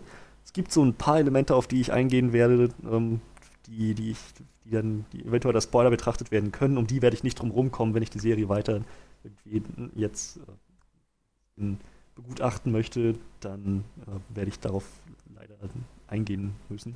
Also ab hier würde ich sagen, Spoilerwarnung für Outlander. Es sind nur zwei, drei Sachen, aber kann schon sein, dass, dass die einem das, dass man eine, als Überraschung aufheben möchte. Genau. Outlander im Großen und Ganzen ist eine sehr, sehr gut gemachte Serie. Das ganze Konzept von ähm, so einem Genre-Mix aus, ist das, Fantasy, leicht Sci-Fi-Touches, äh, auf jeden Fall Romance. In erster Linie ist es äh, eine Romanze zwischen äh, Claire und einem schottischen Krieger, den sie dort trifft. Und halt noch so ganz viele, ganz viele andere ähm, so, so Touches von anderen Genres. Es ist auf jeden Fall ein Period Piece, logischerweise. Ähm, Drama ist, sehr viel mit drin. Äh, teilweise Kriegsfilm, auf jeden Fall Historiendrama. Es, dieses, dieses ganze Gebilde funktioniert einfach sehr, sehr rund. Was mich besonders fasziniert, sind die Charaktere. Die sind sehr gut geschrieben, sehr gut eingesetzt äh, in der Serie. Und das überhaupt, das ganze Setting, die Prämisse wird sehr, sehr gut ausgespielt. Die Serie hat allerdings eine Schwachstelle, die ich jetzt, je weiter, je mehr, mehr, Folgen ich gesehen habe, nachdem ich jetzt auch mit der Staffel 1 durch bin, so nicht umhin kann, als zu sagen, das, das tut dem schon einen gewissen Abriss. Der Plot der Serie ist nämlich 90% der Zeit sehr gut geschrieben. Aber die restlichen 10% sind dann die, die einem manchmal schon wirklich ins Kopfschütteln bringen. Ähm, das sind, die restlichen 10% sind nämlich massive Plotholes, aber so, so richtig klaffende, offene Plotholes, wo du denkst, wie, wie, konnte, wie konnte denen das entgehen oder wie kann man das, obwohl es einem bewusst ist, wenn es ihnen nicht entgangen sein sollte, wie, wie kann man nicht versuchen, das wenigstens ein bisschen irgendwie zu lindern oder zu fixen, es einfach nur so stehen zu lassen. Ähm, zum Beispiel, wie gesagt, ähm, die äh, Claire, die äh, Feldsanitäterin und ihr Mann äh, hatten sich zwar drei Jahre lang nicht gesehen, aber sie sind sich treu geblieben während dieser gesamten Zeit. Sie ihm und er ihr. Ähm, sie reagiert sogar sehr empört darauf, als er sie überhaupt fragt, ob ähm, sie jemand anderen kennengelernt hat in der Zwischenzeit, auch wenn er keine Vorwürfe machen würde. So, sie ist dann sehr, sehr gekränkt auf einmal, dass sie überhaupt sowas von ihm denken würde. Ja, nachdem sie dann in die Zeit zurückkatapultiert wird, geht sie in buchstäblich, buchstäblich, acht Wochen von ich habe diesem verletzten Schotten seine Wunden versorgt, so wie jedem anderen, so wie es bei jedem verletzten Soldaten tun würde, zu ich will seine Kinder haben. ich will Kinder von ihm bekommen. So, das, das, das hat für mich überhaupt keinen Sinn gemacht. Schon klar, andere Zeit, so, sehr verwirrt und alles drum und dran. Aber das war, das war ein, ein Punkt, den ich nicht so richtig nachvollziehen konnte, der, der, der mir schon so ein bisschen der schon einfach so ein bisschen weggeschmissen wirkte, wie ein sehr, sehr grober Fehler. Da wurde was übersehen, denke ich. Ähm, ebenso es weiter, so die, die gesamte, ich sag mal so die, ja, was ist, was sind das? Die, die ersten, das erste, zweite, erste und zweite Drittel der ersten Staffel drehen sich nur darum, wie sie ähm, am Anfang noch so selbstverständlich völlig entsetzt ist von der Situation, völlig geschockt und ihr einziger Gedanke ist, so schnell wie möglich zurück zu der Stätte, zurück in ihre Zeit, zurück zu ihrem Mann. Ähm, so, es hat schon, es hat schon so, so, trotz der Gefühle, die sie für diesen schottischen Soldaten entwickelt, also es könnte nicht schaden, seinen Namen mal kurz zu nennen. Ähm, ne, ne, ne, ne, ne, ne, ne. Ähm, Jamie. Äh, trotz der Gefühle, die sie für ihn so langsam entwickelt, ähm, bleibt das nach wie vor ihr Ziel, zurück in ihre Zeit zu kommen. Und sie geht um sehr, sehr, sehr große äh, Längen, um dieses Ziel zu erreichen. So, sie, sie spielt ihre Rolle als Heilerin, als, als äh, heilmedizinkundige Frau, die ähm, dann letzten Endes Trupps von, von, von Soldaten und von äh, ranghöheren äh, Clan-Chiefs da begleitet, und, ähm, um gegebenenfalls dann Unterstützung zu leisten, Hilfe zu leisten, wenn nötig sein sollte nur um da in die Nähe dieser Städte zu kommen und dann vielleicht zu versuchen abzusplittern und äh, dann dahin zu laufen. Jedes Mal, wenn sie irgendwie kurz davor ist, es zu schaffen, kommt ihr irgendwas in die Quere. Das letzte Mal, dass sie es versucht hat, der letzte Versuch, den wir in Staffel 1 von, von ihr sehen, da ist sie wirklich auf Meter an diesen, an diesen Zirkel rangekommen. Und zur gleichen Zeit ist quasi parallel in der Gegenwart 1945 ihr Mann auch schon da, der auf der Suche nach ihr ist. Ähm, er hat, ihm wird eine Episode zwischendurch gewidmet, äh, wo gezeigt wird, äh, dass er keinerlei Vorstellung hat, was mit seiner Frau passiert ist, dass ihn das äh, natürlich sehr belastet, dass er sehr entschlossen ist, äh, sie zu finden, dass er sich weigert zu glauben, sie wäre einfach abgehauen und hätte ihn im Stich gelassen. Ähm, ebenso wird es sehr deutlich gemacht über, über die ersten paar Folgen, dass Claire sehr mit dem Gedanken zu kämpfen hat, dass ihr Mann nicht weiß, was mit ihr passiert ist, dass sie sich große Vorwürfe macht, ähm, dass es ihr sehr, dass ihr sehr zu schaffen macht, ähm, an, innerlich zerfrisst fast schon, dass sie so die, die Vorstellung, dass ihr Mann ähm, jetzt einfach sich im Stich gelassen fühlt oder eventuell sogar tatsächlich denkt, sie hätte ihn verlassen. So, das alles macht ihr sehr zu schaffen, belastet sie sehr. Daher auch ähm, umso nachvollziehbarer so ihr Drang, zurück zu dieser Stätte zu kommen. Aber als sie es dann fast geschafft hat und in diesem Moment kurz davor ist, die Steine zu berühren und ihren Mann rufen hört aus der Gegenwart, wird sie von englischen Soldaten gefangen genommen. So, man sollte meinen, jetzt wo sie A, nicht nur weiß, dass diese Steine tatsächlich als Portal in ihre Zeit zurück funktionieren würden, sondern auch B, dass ihr Mann da auf der anderen Seite auf sie wartet und nach ihr ruft. Sollte man meinen, dass sie jetzt umso mehr versuchen würde, zurück zu diesen Steinen zu kommen. Aber nein, es wird einfach nie wieder aufgegriffen. Sie er, er verliert kein Wort mehr darüber. Stattdessen ähm, ist sie jetzt einfach nur noch involviert mit Jamie und kommt ihm näher und ähm, so gesteht ihm ihre Liebe, zieht mit ihm in ein kleines Schlösschen, äh, was, was seinen Vorfahren gehörte. So, das ist einfach, es ist überhaupt nicht mehr präsent. Weder in, in Claires Verstand, in ihren, in ihren, Gedanken, noch überhaupt im Plot. Ähm, was so das nächste Problem ist. Und ich dachte, meine Güte, das, wie, wie kann man das einfach so umgehen? Naja, und ähm, ganz zum Schluss der Serie, auch da wieder, das Staffelfinale ist unheimlich dramatisch, sehr, sehr packend. Um es ganz kurz abzureißen, Jamie wird gefangen genommen von einem ähm, englischen äh, Offizier, der ein direkter Vorfahre von Frank ist, äh, Claires, Claires Mann, und auch eins zu eins äh, genauso aussieht. Dasselbe Gesicht hat vom selben Schauspieler gespielt, wird Tobias Menzies. Ähm, er wird von, ihr, von ihm gefangen genommen und die beiden haben so eine Rivalität über Jahre entwickelt. Äh, der, der Offizier hat es gerade auf Jamie sehr abgesehen. Es hat fast so eine Obsession mit ihm entwickelt. Und naja, er foltert ihn da in dem Kerker und das ist sehr, sehr schwer mit anzusehen. Äh, die Dinge, die er da mit ihm tut, äh, sind, sind, echt grausam, man kann es nicht anders sagen. Und ich glaube, ich habe noch nie eine, Romante, eine Romante, Romanze gesehen, selbst ein romantisches Drama, das ein R-Rating so sehr verdient hat. Meine Güte, das ist echt, das geht echt unter die Haut, was da passiert. Naja, ähm, um es kurz zu machen, er er wird letzten Endes befreit von Claire und ein paar anderen von, von seinen schottischen Gefolgsmännern. Ähm, aber es wird sehr schnell klar, dass das tiefe seelische Narben bei ihm hinterlassen hat. Er ist offensichtlich schwerst depressiv, er ist fast schon manisch, wahnhaft, suizidal, hat posttraumatisches Stresssyndrom auf allerhöchstem Grade. Ähm, und es ist einfach so ein wirklich gebrochener Mann. Es ist schwer anzusehen, wie dieser, dieser ursprünglich vor Kraft und Leben strotzende Mann, so dieser Protagonist, dieser Held, heldenhafte Figur, wie er eingeführt wurde, einfach nur noch so ein Häufchen Elend ist. Äh, während der Folter und auch die Tage danach sieht man einfach, man, man fühlt, wie er körperlich halbtot ist und seelisch schon eigentlich aufgegeben hat, nur noch, nur noch den Tod will, dass einfach kaum noch was da ist. Meinst du, das hat irgendwie weitreichende Konsequenzen, wenigstens die ersten paar Folgen in Staffel 2 rein? Nein. Das wird am Ende von Staffel, also am, am, Ende der vorletzten Folge Staffel 1 eingeführt, wie sehr er da gelitten hat und wie sehr er gebrochen wurde. Und am Ende der nächsten Folge, nachdem er sich alles mit Claire von der Seele geredet hat und ähm, er von ihr noch erfährt, dass sie schwanger ist, sagt er, ich hätte nicht gedacht, dass ich das nochmal sagen würde, aber ich bin glücklich. Ja, weil, weil das genau so funktioniert. Das, das wirkte auf, auch das wirkte wieder sehr weggeschmissen. Ähm, ich kann verstehen, dass sie nicht zu lange darauf rumreiten wollten, jetzt Jamie, ähm, wo, wo, sie ihn halt als, als diesen äh, lebhaften, heldenhaften Charakter eingeführt haben, jetzt mehrere Folgen so stundenlang den Zuschauer darin, dadurch quälen müssten, äh, zu sehen, wie, wie, er da vor sich hin vegetiert. Aber wenn sie das von Anfang an vermeiden wollten, hätten sie ihn noch gar nicht erst in so eine Situation bringen sollen. Es hat niemand ja. drum gebeten.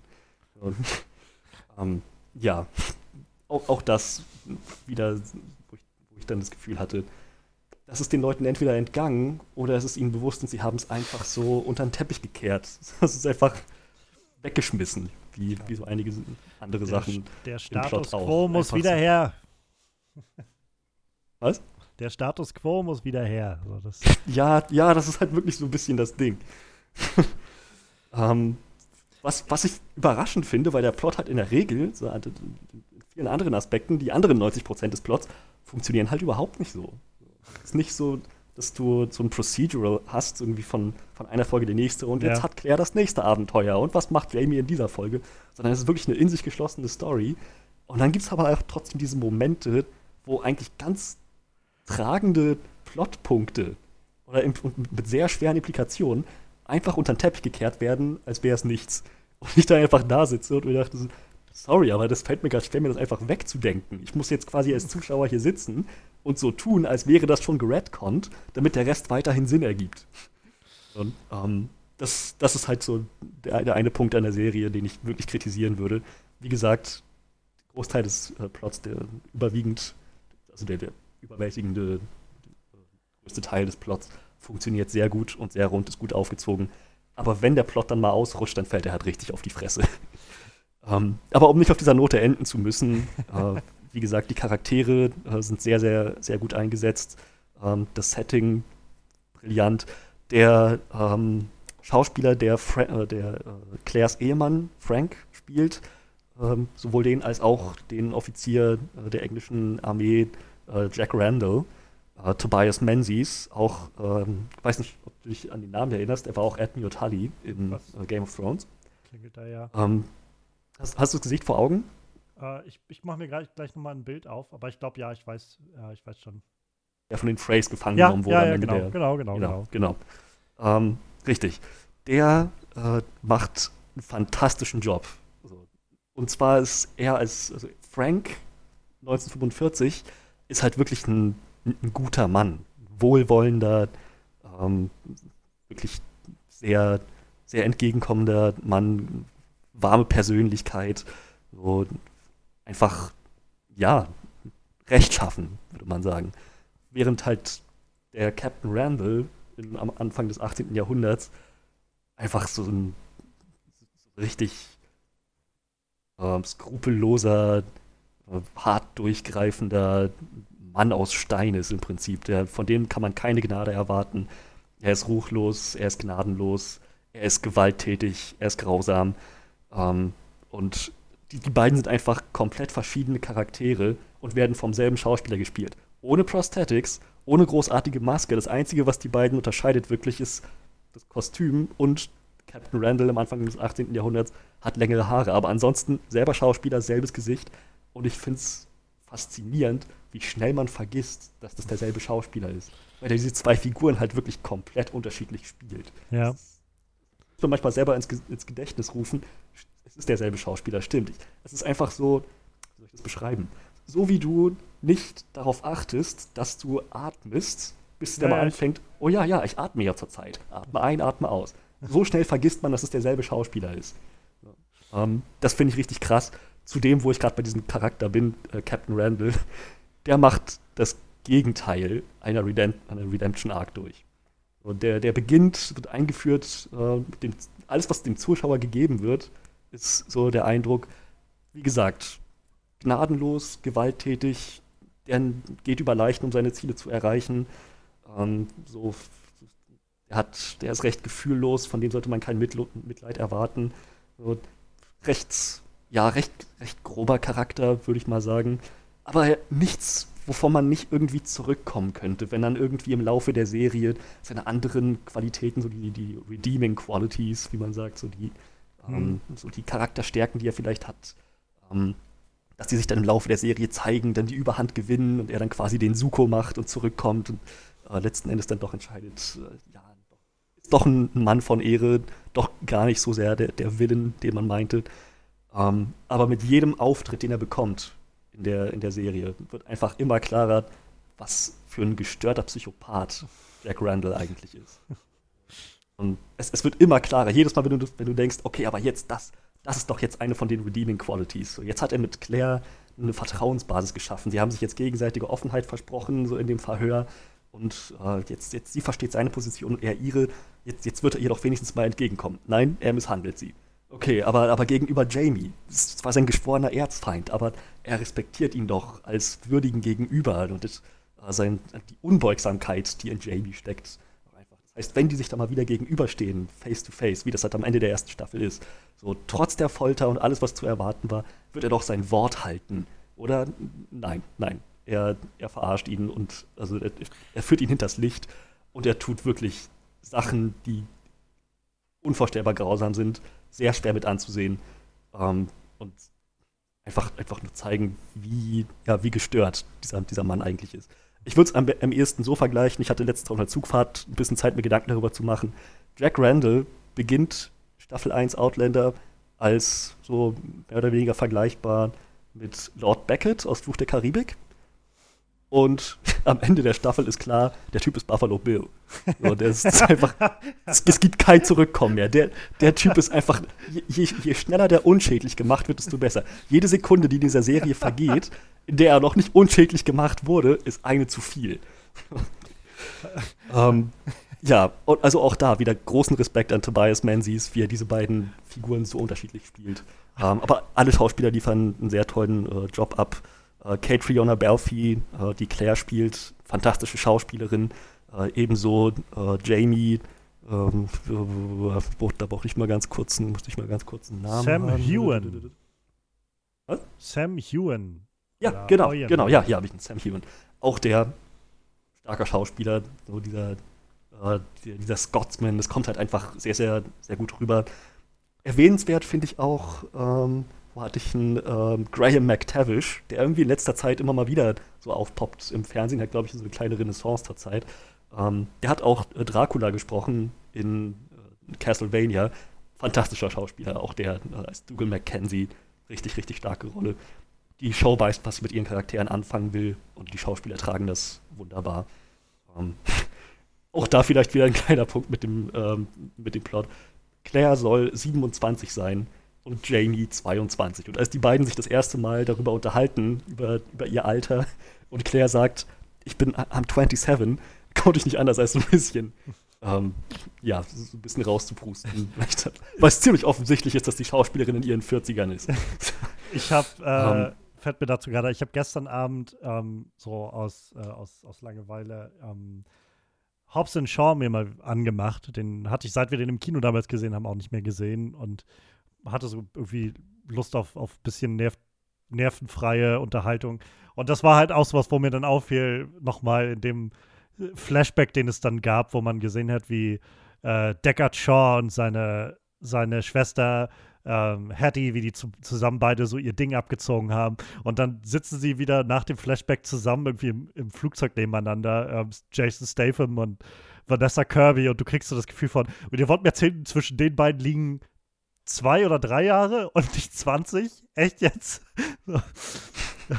Das ist ja, das ja, ist ja. immer sehr schön. Also es ist, aber das ist irgendwie ein wiederkehrendes Problem, habe ich das Gefühl. Ich meine, als ich Vampire, Vampire Diaries äh, angefangen hatte, letzten Monat oder so, und dann einer der Vampire halt meinte, so die, die Hauptprotagonistin, Love Interest, so, ich bin seit 200 Jahren 17. Mhm. hatte ich genau dieselbe Reaktion wie auf Claire mit den 27. Seit 200 Jahren 17, sorry, ich glaube, du meintest 29. Hattest du, ich weiß nicht, hattest du das, so mega offensichtlich ist. Hattest du das Jenny Nicholson-Video schon mal gesehen gehabt zu Vampire Diaries, das sie gemacht hat? Nee, aber um, das war der Grund, warum ich angefangen hatte. Also, es ist halt sehr, sehr unterhaltsam. So, ich habe Vampire Diaries nie gesehen, aber ich fand es sehr, sehr gut. Jenny Nicholson macht sowieso sehr gute Sachen. Aber da geht es ja auch nochmal darauf ein, dass es halt, es wird halt nur immer abstruser, weil du kommst halt irgendwann an den Punkt, wo dann die Schauspieler deutlich so langsam in ihre spät 30er, Anfang 40er gehen oder sowas. Und du halt die ganze Zeit immer noch so im Hinterkopf haben sollst, eigentlich sind die jetzt seit Äonen oder so schon 18. Und naja, was soll's. ja. Ja, schön. Hat so, irgendwo hört das Pension of Disbelief auf. Und da musst du halt so innerlich, dann, dann kommt man halt in den Punkt, den ich vorhin meinte, da musst du innerlich so tun, als wäre das schon geredconnt, damit das weiterhin alles gut Sinn macht. Ja, ich glaube ja, aber im Großen und Ganzen, ich, ja. Ich habe da bloß das Gefühl, so mit dem Alter, also so ein Stück weit kann ich es immer noch verstehen, ähm, dass man so an gewissen Sachen dann auch sagt, naja gut, wir, wir können jetzt hier auch einfach keine Kids so zum, das dann filmen lassen oder so. Ähm, und dann habe ich immer noch so, lieber sie machen es dann so, dass sie tatsächlich alle Schauspieler dann so wählen und sagen, die sehen halt, in dieser Welt sehen halt alle 16-Jährigen aus wie 25 oder so. Als wenn sie den, den umgekehrten Weg gehen und sagen, wir haben halt eine Klasse von äh, so Statisten, die halt alle irgendwie 15 sind und da drinnen sitzen halt so zwei 23-Jährige oder sowas und sollen halt dasselbe Alter haben. So, das ist halt, das ist auch so der Weg, wo ich dann das Gefühl habe, äh, dann, dann macht es lieber konsequent so, dass alle älter sind, weil ansonsten sticht es so extrem heraus. ähm, ich weiß nicht, ob du mal den, den Fan Four-Stick gesehen hast, den, den Fantastic Nee, Four noch Film. Ähm, ich habe auch nur Auszüge gesehen, aber es gibt halt da am Anfang so eine Szene, wo äh, so ein Schulwettbewerb ist und halt Miles Teller und Jamie Bell sind dann da halt als äh, Mr., also als Reed Richards und, äh, und Ben Grimm irgendwie an der Schule und für, mit ihrem äh, Science Project und rennen halt die ganze Zeit zwischen so Kindern durch, die halt alle, naja, es sind halt Kinder, so, die so 12, 13, 14 sind oder sowas. Und mittendrin stehen halt diese Schauspieler, die, ähm, die so schon in ihren Mitzwanzigern sind und dann da aber irgendwie in ihren Teenagerjahren sein sollen. Und keine Ahnung, rennen halt durch diese Kleinkinder und das, das Gefühl von, was, wer ist auf die Idee gekommen, dass das irgendwie, das sieht aus, als ob da gerade ein, weiß ich nicht, als ob, als ob da irgendwelche äh, so Arbeitslosen oder so sich in diese Schule geschmuggelt haben oder sowas. ist, ja, ist, ist, ist tricky, glaube ich, mit der, mit der Alterswahl. Ach, ja, ja. Gerade wenn du halt Serien hast, die über mehrere Jahre laufen. So. Und die Schauspieler. ich absolut nicht über, den, über, über das Cast. So Ja, ja, großartige Schauspieler in Outlander. Aber es hätte jetzt auch der, der Sache keinen Abriss getan, diese Serie entweder rauszu, äh, diese ähm, Szene, wo sie sagen 22 und 27, umzuändern oder einfach das Ja, nicht ja. weiter anzusprechen. Es funktioniert auch so.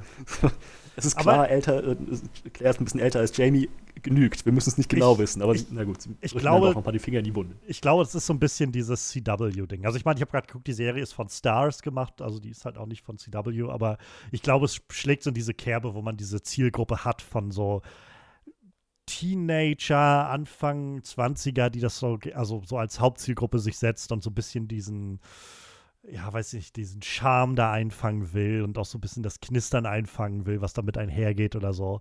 Ähm, ob das jetzt nötig ist, ich würde es jetzt auch bezweifeln, glaube ich, aber ich rate mal, das wird der, die, wird die Logik dahinter sein, zu sagen, nee, nee, die müssen, die, die Figuren müssen so äh, in so einem ganz jungen Alter noch sein. So, das muss halt ähm, möglichst die Jungen irgendwie ansprechen.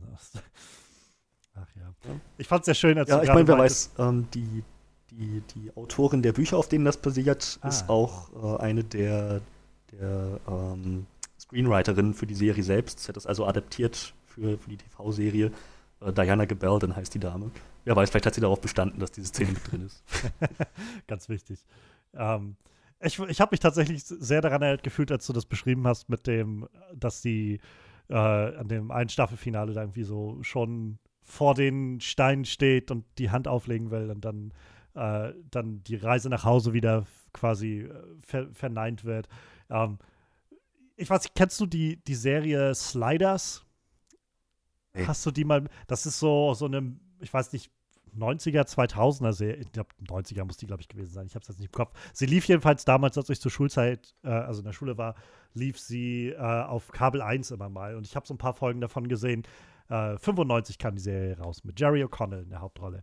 Und äh, also ich finde, es halt, es war halt eine sehr witzige so ähm, Sci-Fi-Serie, die auch sehr so procedural-mäßig war. Und die, der Grundgedanke dahinter war, ähm, du hast halt diese, dieses, diese Gruppe von, ähm, ja, Freunden im Prinzip, also alles irgendwie erwachsene Leute und alle so irgendwie Wissenschaftler in, in irgendeiner Art und Weise. Oder jedenfalls, die Hauptfigur war so Wissenschaftler und hatte noch so seinen, seinen Mentoren oder so dabei und dann war, glaube ich, noch eine, eine Freundin oder so dabei und noch ein vierter.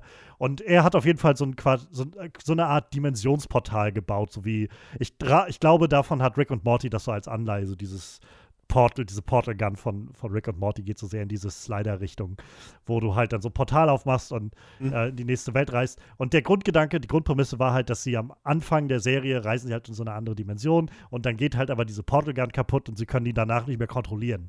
Und haben halt immer nur so ein kleines offenes Zeitfenster und wissen nicht, welche die nächste Welt ist und können halt nicht einstellen, dass sie zurückkommen in ihre eigene Welt. Und ich kann mich erinnern, es gab halt ein Staffelfinale Und das war halt so, also das war halt, sie, sie sind dann halt zurück und dann war das so ein, oh mein Gott, wir sind zurück, ne? Das ist halt, ja, das, das ist unsere, die Straßen, die wir kennen. Meistens waren ja, waren es dann so, wie man das kennt, so parallele Erden, wo dann halt immer so einige Sachen ein bisschen abgeändert waren. Manchmal waren es größere Änderungen, manchmal gab es bloß Dinosaurier, die dann noch gelebt haben.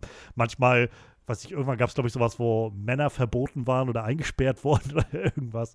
Und äh, dann gab es halt dieses Finale, wo sie zurückkamen und meinten, oh mein Gott, das ist unsere Welt, wir sind zu Hause, yay und so.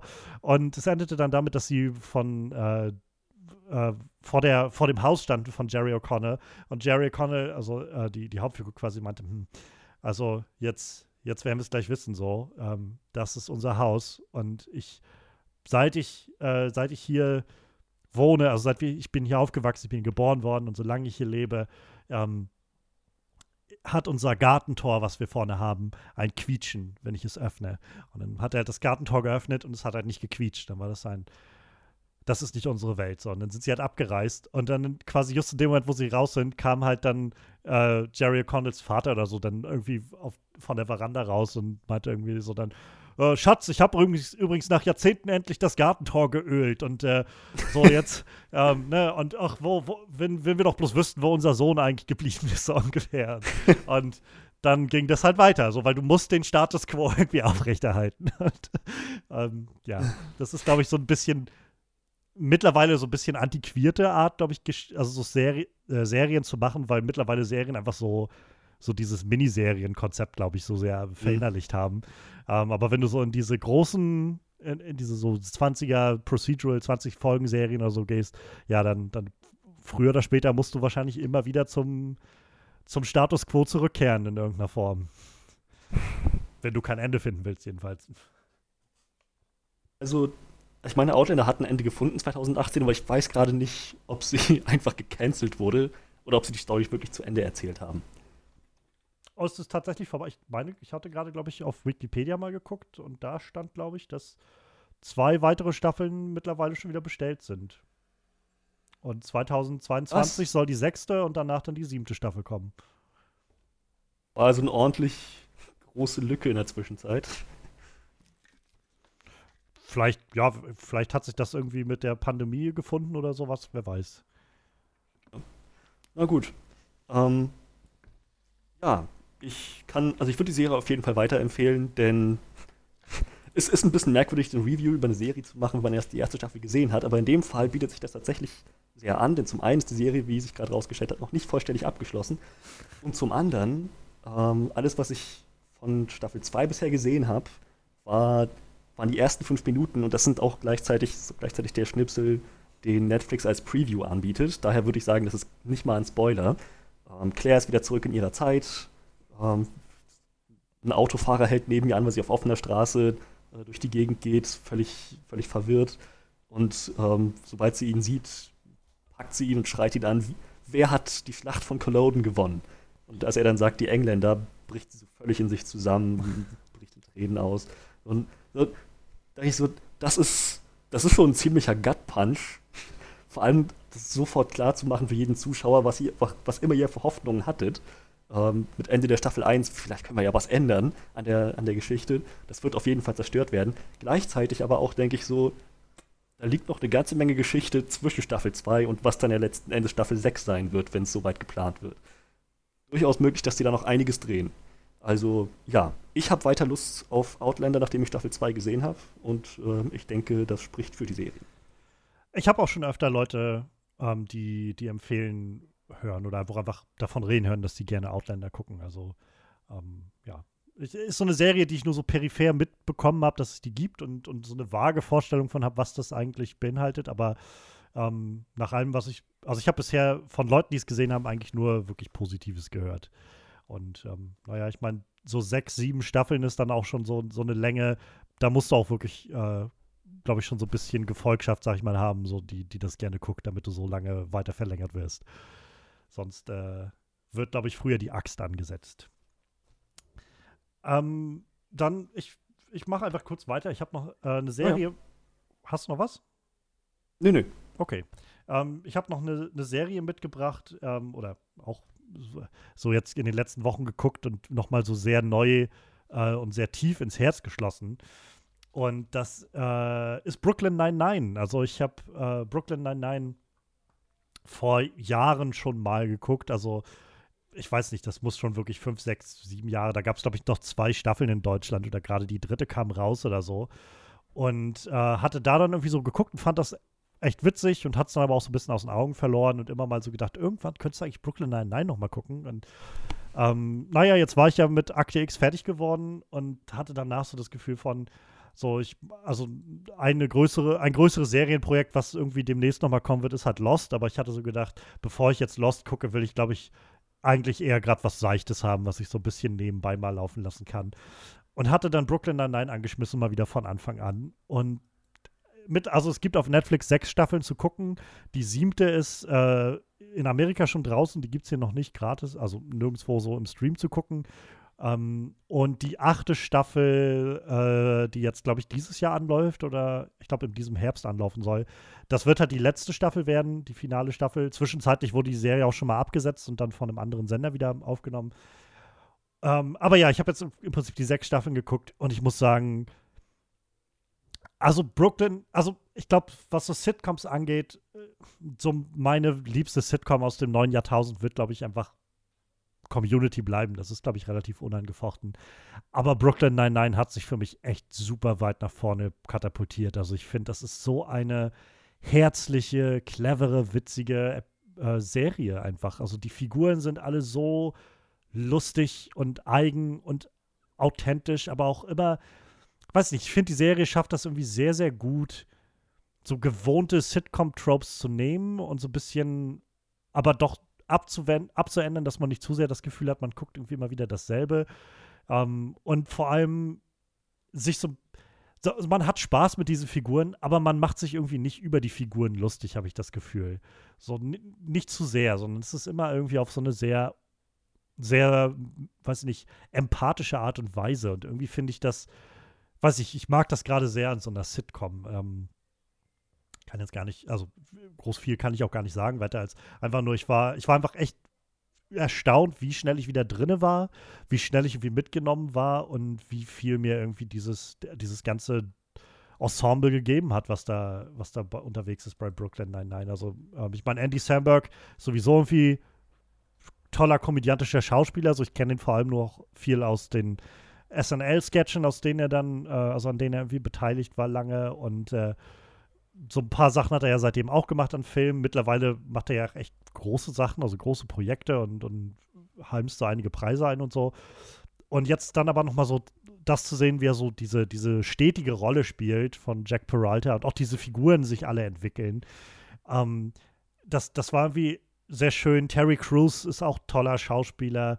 Ähm, aber ich glaube, so tatsächlich meine also ich glaube, eine der witzigsten Sitcom-Figuren überhaupt ist halt Raymond Holt, also Captain Holt aus dem äh, 99. Revier da Brooklyn 99, äh, gespielt von Andre, oh Gott, Brauger, ich, Brauger, Brauger, ich bin mir nicht ganz sicher, ähm, der diese Art und Weise, wie der diesen so unglaublich trocken und emotionslos immer dasteht und das so ausspielt, ich, also ich, ich schmeiß mich jedes Mal aufs Neue weg. Und dann bringt er halt immer noch so Momente rein, wo er so richtig äh, so, so kleine Ausbrüche hat von Emotionen und so. Es ist, es ist einfach ziemlich großartig. Ich habe mich halt, also ich habe mich lange nicht mehr bei einer Sitcom so berührt gefühlt und so mitgenommen gefühlt und so wohlig irgendwie, ähm, wie, wie so eine wohlige Umarmung das irgendwie wahrgenommen. Und es gab dann tatsächlich auch zum Ende der fünften Staffel, also wo wir jetzt vorhin da schon bei waren, das ist halt so eine Serie, die halt im Großen und Ganzen so einen Status quo aufrechterhält. So, es gibt so kleine Änderungen und so, alles marschiert so ein bisschen voran und auch die Figuren marschieren so ein bisschen voran. Aber der grobe Status quo, dass die halt alle da in diesem Polizeipräsidium arbeiten, bleibt halt bestehen. Und so die, der Ablauf einer Folge ist im Kern auch immer derselbe. Also sie machen halt jetzt nicht, nicht große Sprünge damit und versuchen irgendwann nochmal mal ähm, sich neu zu definieren, sondern es bleibt halt immer irgendwo bei diesen Eskapaden, die während dieser Polizeiarbeit irgendwie stattfinden oder darüber hinaus. Und viel halt so Zwischenmenschliches, was zwischen dem Team passiert. Und es gab halt, also jede Staffel endete im Prinzip mit so einem bisschen Cliffhanger, der halt immer so ein bisschen so eine größere Veränderung andeutet. Ähm, meistens ins Negative, also irgendwie an einem Staffelfinale ähm, landen äh, äh, ein paar der Detectives im Gefängnis zu Unrecht oder sowas. Oder in einem anderen äh, Staffelfinale müssen einige der Detectives in äh, Polizeischutz gehen und kriegen so eine neue Identität und solche Sachen. Und dann war, kam aber das fünfte Staffelfinale der fünften Staffel und die war, das war halt einfach nur emotional. Das war halt so ein, so ein sehr wohliger, emotionaler Moment, wo so viel so kulminiert ist, was sich so zwischen Figuren irgendwie aufgebaut hat. Und ich war halt echt berührt und musste auch so ein, zwei Tränen verdrücken. Und das war das erste Mal seit Ewigkeiten, dass ich mich wieder daran, so an das Gefühl erinnert habe, ähm, als ich noch zu Schulzeiten noch, als ich damals, ähm, als es damals halt regelmäßig lief und äh, so die, die ersten paar Staffeln von äh, How I Met Your Mother kamen. Das war das letzte Mal, wo ich mich erinnern konnte, dass ich bei einer Sitcom so so auch mitgefühlt habe und so dieses, so dieses, dass du so die, diese Emotionen, irgendwie diese Beziehungen, die sich aufbauen zwischen den Figuren, dass man da so mitfiebert und das so gerne sehen möchte, wie das hinkommt. Und ähm, da, das war halt so ein Moment, wo ich gemerkt habe, ja doch, diese Serie spricht mir echt in der Seele irgendwie was an. Und, und also auch gerade aus heutiger Sicht zum Beispiel noch mal deutlich mehr als äh, How I Met Your Mother das zum Beispiel für mich tut, wo ich halt ich, ich hatte halt damals, als How Met Your, Met Your Mother rauskam, glaube ich, die ersten fünf Staffeln oder so habe ich, glaube ich, so mitverfolgt. Und das war ja auch ein Wahnsinnsphänomen damals, How Met Your Mother.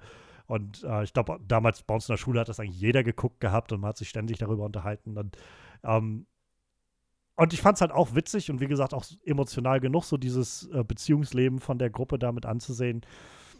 Heute bin ich jetzt aber auch an dem Punkt, also ich bin dann auch irgendwann abgefallen, so ab der fünften Staffel dann, aber ähm, heute, wenn ich so zurückgucke darauf, so, ich finde es immer noch, es gibt so unterhaltsame Momente und Sachen, aber es gibt halt auch Sachen, die ich finde, die für mich nicht sehr gut gealtert sind, so wo ich halt das Gefühl habe, so, ich weiß nicht, ob ich zum Beispiel mit so einer Barney Stinson-Figur noch so viel anfangen kann, mit meinem, ja. was ich heutzutage, ähm, aber auch, also nicht nur die Figur, sondern das ist ja so ein gewisser Vibe, der in der ganzen Serie mitschwingt, wo es irgendwie immer mal wieder in so Bereiche geht, wo ich das Gefühl habe, ob das jetzt Not tut oder ob ich das einfach witzig finde, ich weiß nicht so recht. Ähm, plus mittlerweile sehe ich halt auch, dass vieles aus How I Met Your Mother tatsächlich einfach so diese recht grobe Kopie von Friends oder von anderen Sitcoms der Zeit, so King of Queens oder sowas war.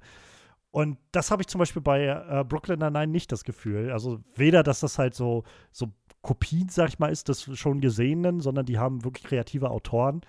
Ähm, und zum anderen halt, sie, sie schaffen es halt, das alles auf einer sehr so, wie gesagt, empathischen Ebene irgendwo zu halten, dass du lachen kannst, dass du auch tatsächlich mal mit, mitfühlen kannst, also auch wirklich so ein bisschen traurige Momente oder sowas haben kannst. Also es gibt auch Momente, wo sie ganz offen so Sachen wie Racial Profiling oder sowas tackeln oder ähm, so verschiedene Sachen von, von mentaler Belastungsstörung, die mit sowas einhergeht oder so. Aber alles immer auf eine Art und Weise, die die irgendwie sehr inkludierend wirkt. Und ich glaube, das macht diese Serie sehr einzigartig und sehr, sehr gut einfach. Ähm, und ich weiß nicht, von den sechs Staffeln, die ich jetzt gesehen habe von Brooklyn Nine-Nine, gab es vielleicht, wenn überhaupt, eine Handvoll. Aber ich glaube, eher wahrscheinlich so, die ich an drei Fingern abzählen kann, Episoden, von denen ich gesagt hätte, die fand ich einfach wirklich nicht gut. So, es sind, Im Kern sind die Episoden wenigstens, wenigstens unterhaltsam und gut. Viele sind aber auch einfach echt, einfach ja, einfach so hilarious, so dass ich mich einfach wirklich kaputt lachen kann. Und ähm, ja, also ich, äh, ich, ich gucke gerne jetzt zurück auf Brooklyn Nine-Nine. Die hat, wie gesagt, so einen, so einen schönen neuen Platz, äh, neuen alten Platz irgendwie in meinem äh, Serienherzen so erobert. Und ich äh, hoffe, dass die siebte Staffel jetzt auch bald nochmal bei uns zu sehen sein wird. Ähm, denn ja, also so, ich habe schon Bock, jetzt nachdem ich sechs Staffeln gesehen habe, irgendwie dann weiter zu gucken und bin gespannt, wo das Ganze noch so hingeht mit, ähm, mit, der, mit der Truppe aus dem 99. Sehr schönes Sitcom. Kann ich, kann ich nur empfehlen, ist sehr toll für so nebenbei mal gucken. Klingt gut. Ja, wo wir schon bei Comedy sind, äh, würde ich direkt mal übergehen zu, zu einer anderen gerne. Serie, die ich in den letzten Wochen äh, immer wieder sehr gerne geschaut habe. Ähm, nämlich Archer. Läuft seit 2009 und hat sich seitdem einen gewissen Kultstatus erarbeitet und äh, eine recht große Fanbase, wo ganz viele Stars haben ihre Cameos da drin. Es ist eine erfolgreiche Comedy-Serie. Und ich hatte irgendwie vor ein paar Jahren mal ein, zwei Folgen gesehen, war ganz angetan, aber hat es dann doch irgendwie liegen lassen. Und jetzt in den letzten Wochen habe ich mir die Zeit genommen und dachte so, was soll ich, ich glaube, ich bin gerade so in Stimmung für diesen Humor. Und meine Güte, ist das eine herrliche Comedy-Serie. So, hat halt so genau denselben, so ein bisschen random, derben Humor wie die Richtung Rick and Morty. Ähm, Archer ist tatsächlich ein recht ähnlicher Charakter, verglichen mit Rick, halt so, so der Typ, dem, der eigentlich, dem, dem alles eigentlich recht egal ist oder der nicht besonders viel auf irgendwas gibt, ähm, aber trotzdem wahnsinnig gut ist in allem, was er tut und ähm, aus jeder Situation irgendwie doch nochmal rauskommt. Und das ist halt Teil des, der, der, der, des, der Situationskomik, die da ausgespielt wird. Was für ein Glück der hat, äh, was für ein Können der manchmal auch an den Tag legt, so wie seine Persönlichkeit einfach viele Probleme ähm, erschafft, die er dann später wieder lösen muss. Ähm, und halt einfach das, das Writing der Serie. Es, es hat so ein herrliches Tempo, äh, deutlich schneller als, äh, als Family Guy noch und die, die Jokes sind einfach sehr, sehr clever. Dazu halt das Voice Acting super getragen. Ähm, hier H. John Benjamin spricht äh, Sterling Archer, selbe, selbe Stimme wie ähm, äh, hier Bob aus Bob's Burgers und hat auch eine Sprechrolle in Family Guy, hier der, der, der Typ, der da seinen kleinen ähm, äh, sein kleines Kiosk betreibt. Hm. Ähm, der Movie Guy, der jeden Film jeden, in der, der, Geschichte der Geschichte gesehen hat. Ähm, und, und, ja, H. John Benjamin ist einfach super in der Rolle. Dazu halt auch das, das gesamte Cast. Einfach großartig. So, die, die Figuren sind genau richtig so spot on geschrieben für die Rolle, die sie ausfüllen sollten. Judy Greer spricht die Sekretärin Carol. Absolut herrlich. So, die Performances sind, sind wunderbar. Ist eine Serie, über die ich immer wieder herzhaft äh, lachen kann. Und ja, also da, die, die werde wenn ich die dann durch habe, ich bin jetzt, glaube ich, bei Staffel 5, wenn ich die dann komplett durch habe, dann äh, werde ich, glaube ich, auch einfach mal von vorne anfangen, weil das gibt einfach sehr viel her vom Material her. Ich liebe, ich liebe die Serie. Archer, großartig. Ich habe schon immer, also ich habe schon ganz viel von Archer gehört und äh, ich habe auch schon ganz viel so über die Art von Humor gehört und so und ich habe auch eigentlich mir immer vorgenommen, noch mal reinzugucken, aber irgendwie hat sich dann noch nicht ergeben. Es gibt dann einfach immer irgendwas zu gucken und dann, aber äh, steht auf jeden Fall auch noch auf meiner Liste von so Sachen, die ich mal auschecken will. Und ist Archer nicht auch so eine Serie, die, ähm, die so anfängt irgendwann so ein bisschen Anthology-mäßig, einfach jede Staffel so ein neues Setting und neue, äh, neue, also dieselben Figuren, aber in neuen Gewändern sozusagen einzusetzen? Ja, ja, genau. So ist quasi, nachdem dann, ich glaube in Staffel 3 oder so, die, die Agency, für die äh, die Agenten da alle arbeiten, letzten Endes auffliegt, äh, beziehungsweise sich auflösen muss, nieder, niedergestürzt, umgestürzt wird, müssen sie sich halt irgendwie umorientieren und ja, finden dann immer neue Möglichkeiten, so, so ihr Enterprise aufzubauen, wo sie alle zusammenarbeiten, um sich über Wasser zu halten oder um Geld zu verdienen. Ich glaube, Staffel ähm, Staffel 3 oder 4, bin ich gerade nicht sicher, ist Archer Weiß, wo sie quasi haufenweise versuchen, so ein 70er-Style Kokain zu verticken. Ähm, und ja, doch GTA-mäßig irgendwie durch die Gegend reisen, ähm, alle möglichen Abenteuer in die Richtung erleben. Genauso ist dann später in äh, Staffel, Staffel 5 oder so. Die, die, gehen durch alle möglichen Settings. Piraten-Settings, ähm, politische Umstürze, kommunistische, äh, kommunistisches Regime. So, und trotzdem immer interessant, wie diese Charaktere, wie sie trotzdem schaffen, diesen Charakteren treu zu bleiben. Dem, was diese Charaktere, jeden einzelnen von denen wirklich ausmacht. Herrlich. Ja, wie gesagt, steht auf jeden Fall auch auf meiner Liste schon, schon lange eigentlich, aber hat sich einfach noch nicht ergeben. Äh, Gibt es ja auf Netflix auch im Moment, oder? Ja, ja, das ist ähm, der Grund, warum ich da so schnell so einfach rangekommen bin. Nice, nice. Ähm, dann mache ich noch kurz weiter. Das ist jetzt zwar, kein, äh, zwar, zwar keine Comedy und auch keine Serie, aber ich habe noch eine Sache, die ich äh, vor kurzem gesehen habe und wo ich noch mal kurz darauf eingehen wollte. Ähm, und ich habe mich tatsächlich gerade noch umentschieden. Ich hatte im Vorfeld überlegt, noch kurz was zu Collateral zu sagen, dem äh, Film, den ich vor, kurz vor kurzem gesehen habe. Ähm, aber mir fiel so mittendrin ein, ich habe letztens noch einen Film gesehen, der mich, glaube ich, noch mehr fasziniert hat. Und Collateral ist so, es ist jetzt ein Michael Mann-Film, der jetzt bei weitem nicht Neues und ich glaube, viele Leute kennen den auch schon. Und bei anderer Gelegenheit werde ich einfach nochmal sonst drauf eingehen. Aber ich habe vor kurzem, ähm, weil er nämlich bei Amazon Prime kurz vorm Auslaufen war, habe ich mir äh, Under the Silver Lake angeguckt, heißt der Film. Der ist von 2018 und ich konnte mich erinnern, dass der Film halt damals auch hier bei uns in Rostock im, im Livo, im äh, kleinen Kino lief. Und ich hatte mitbekommen, der Film ist mit, ähm, mit Andrew Garfield in der Hauptrolle und war so damals schon kurz davor, also sehr versucht, mir den anzugucken. Und dann habe ich aber so mitbekommen, die Reviews waren irgendwie so sehr ähm, mittelmäßig bis schlecht und so, und habe ich es irgendwie gelassen gehabt. Und jetzt war der halt bei, bei Amazon Prime und ich dachte so, na gut, komm.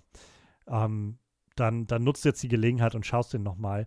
Und ich habe lange keinen Film mehr gehabt, der so ein Trip war. Also wirklich, das ist so, so ein reiner Trip.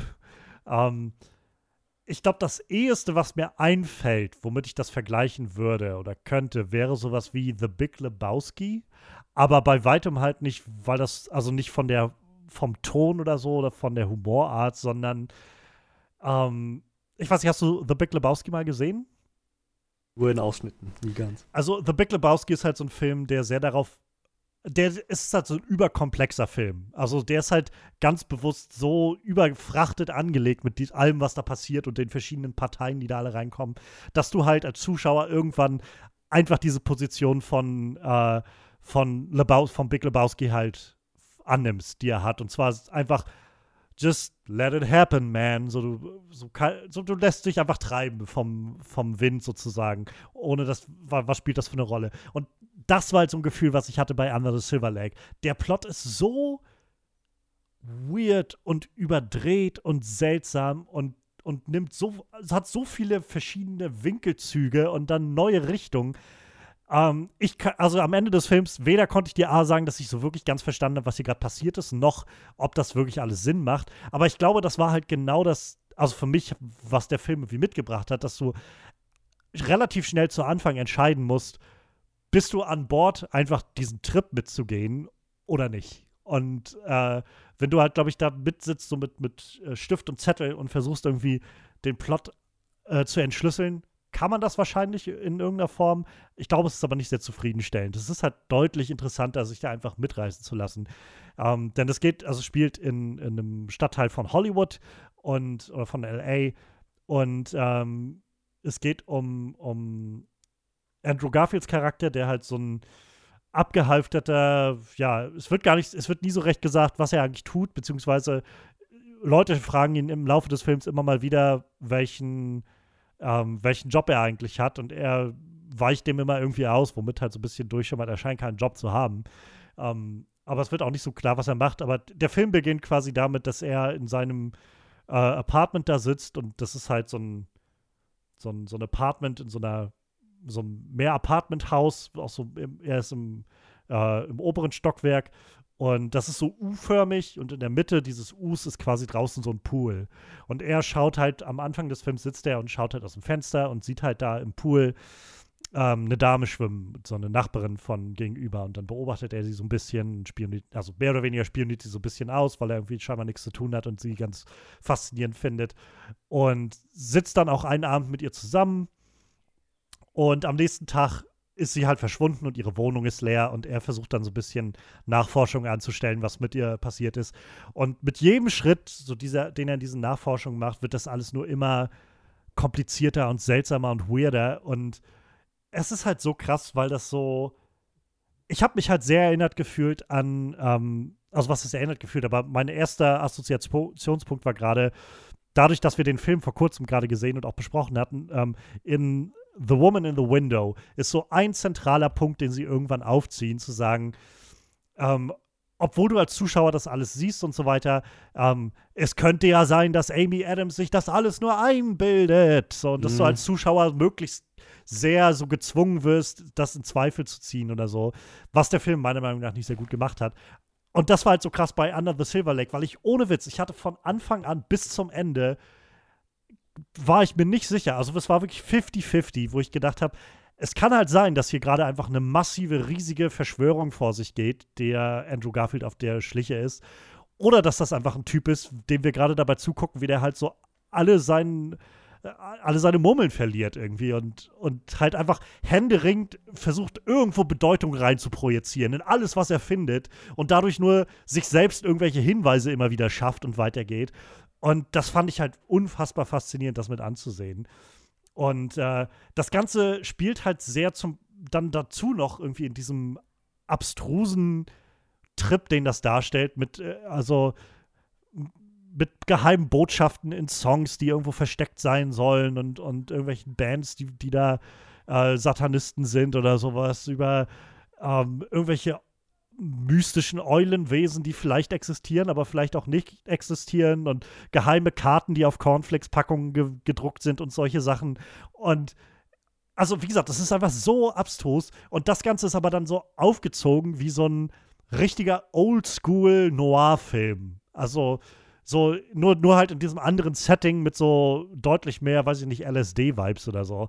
Ähm, aber du hast halt so dieses Gefühl von, was man so kennt irgendwie. Also in diesen Schwarz-Weiß-Noir-Filmen hast du so dieses klassische Ding von dem Privatdetektiv und dann kommt irgendwie diese femme fatale, diese aufreizende Frau eines Tages irgendwie beim rein und dann am nächsten Tag ist sie irgendwie tot aufgefunden und er muss sie irgendwie finden oder sowas oder den Mörder finden oder sie ist verschwunden oder sowas. Und die Prämisse ist irgendwo im Kern genau sowas. Du hast halt nur halt, dass du keinen kein Privatdetektiv hast, sondern du hast halt ja, Andrew Garfield, der irgendwie scheinbar so ein bisschen zugedröhnt und, und manisch unterwegs ist. Und, äh, und das, das Ganze dann halt aber so, so teilweise sogar mit dem Soundtrack von einem, von so einem äh, altmodischen Noir-Film unterlegt wird, wo du halt siehst, wie er irgendwie durch die, weiß ich nicht, die, die neon äh, farbene Leucht oder neon leuchtende Stadt von LA oder sowas fährt und das Ganze dann begleitet wird von, von halt so einer Art 30er Jahre äh, Big Band Musik, die so ganz ominös spielt oder sowas. Und also ja, ich, ich kann das, es lässt sich nur schwer zusammenfassen, aber das war halt das erste Mal seit langem, dass ich halt so einen Film hatte, wo ich einfach auf eine sehr positive Art und Weise, sag ich mal, so ein bisschen überfordert war, wo ich das Gefühl hatte, holy shit, dieser Film ist halt einfach so, so all in. Also da haben ganz offensichtlich Filmemacher gesagt, so, weißt du was, fuck it, so, wir lassen uns jetzt hier von nichts einschränken. Wir machen einfach den weirdesten Scheiß, der uns einfällt. Alles entwickelt dadurch so eine gewisse metaphorische Ebene, die, glaube ich, nicht mal klar definiert ist oder so, sondern wo du als Zuschauer einfach anfangen kannst, Dinge reinzudeuten. Und irgendwie, also, ich, das sind so Dinge, die mich eigentlich recht schnell frustrieren können, aber ich fand, der Film hat das so großartig irgendwie umgesetzt, dass ich einfach nicht anders konnte, als völlig gespannt zu sein die ganze Zeit, während das passiert ist. Obwohl ich keine Ahnung hatte, was hier gerade vor sich geht. Und, und so einfach diesen Trip im wahrsten Sinne des Wortes irgendwie einfach genießen konnte. Also ich war einfach da drin und hatte so das Gefühl von, das habe ich so noch nicht gesehen. Das ist gerade einfach so ein bisschen eine Erfahrung, diesen, diesen Film zu sehen. Und ähm, also ich, ich bin froh, dass es Leute gibt, die sowas machen, also die solche Filme machen. Ähm, ich glaube, wenn ich mich jetzt nicht sehr täusche, der Film ist gemacht worden von dem Regisseur, der, glaube ich, auch It Follows gemacht hat. Ähm, It oh. Follows hatte ich nicht gesehen, aber ich glaube, der war halt ziemlich, ziemlich äh, gut als so, so ein bisschen kreativer Horrorfilm äh, angekommen. Ja. Ähm, genau, das ist der. Ähm, David Robert Mitchell hat äh, It Follows gemacht und dann war sein nächster Film nämlich danach Under the Silver Lake. Den hat er auch genau wie It Follows selbst geschrieben und inszeniert. Und ähm, wie gesagt, ich kann, ich kann mich erinnern, dass der Film halt damals eine relativ schlechte Review bekommen hat, also relativ schlecht aufgenommen wurde. Und ich kann es irgendwo nachvollziehen. Der Film endet halt auch und es gibt, also es gibt kaum konkrete Antworten auf irgendwas. So, du wirst so ein bisschen da sitzen gelassen mit Andrew Garfield, der halt auch nicht so recht weiß.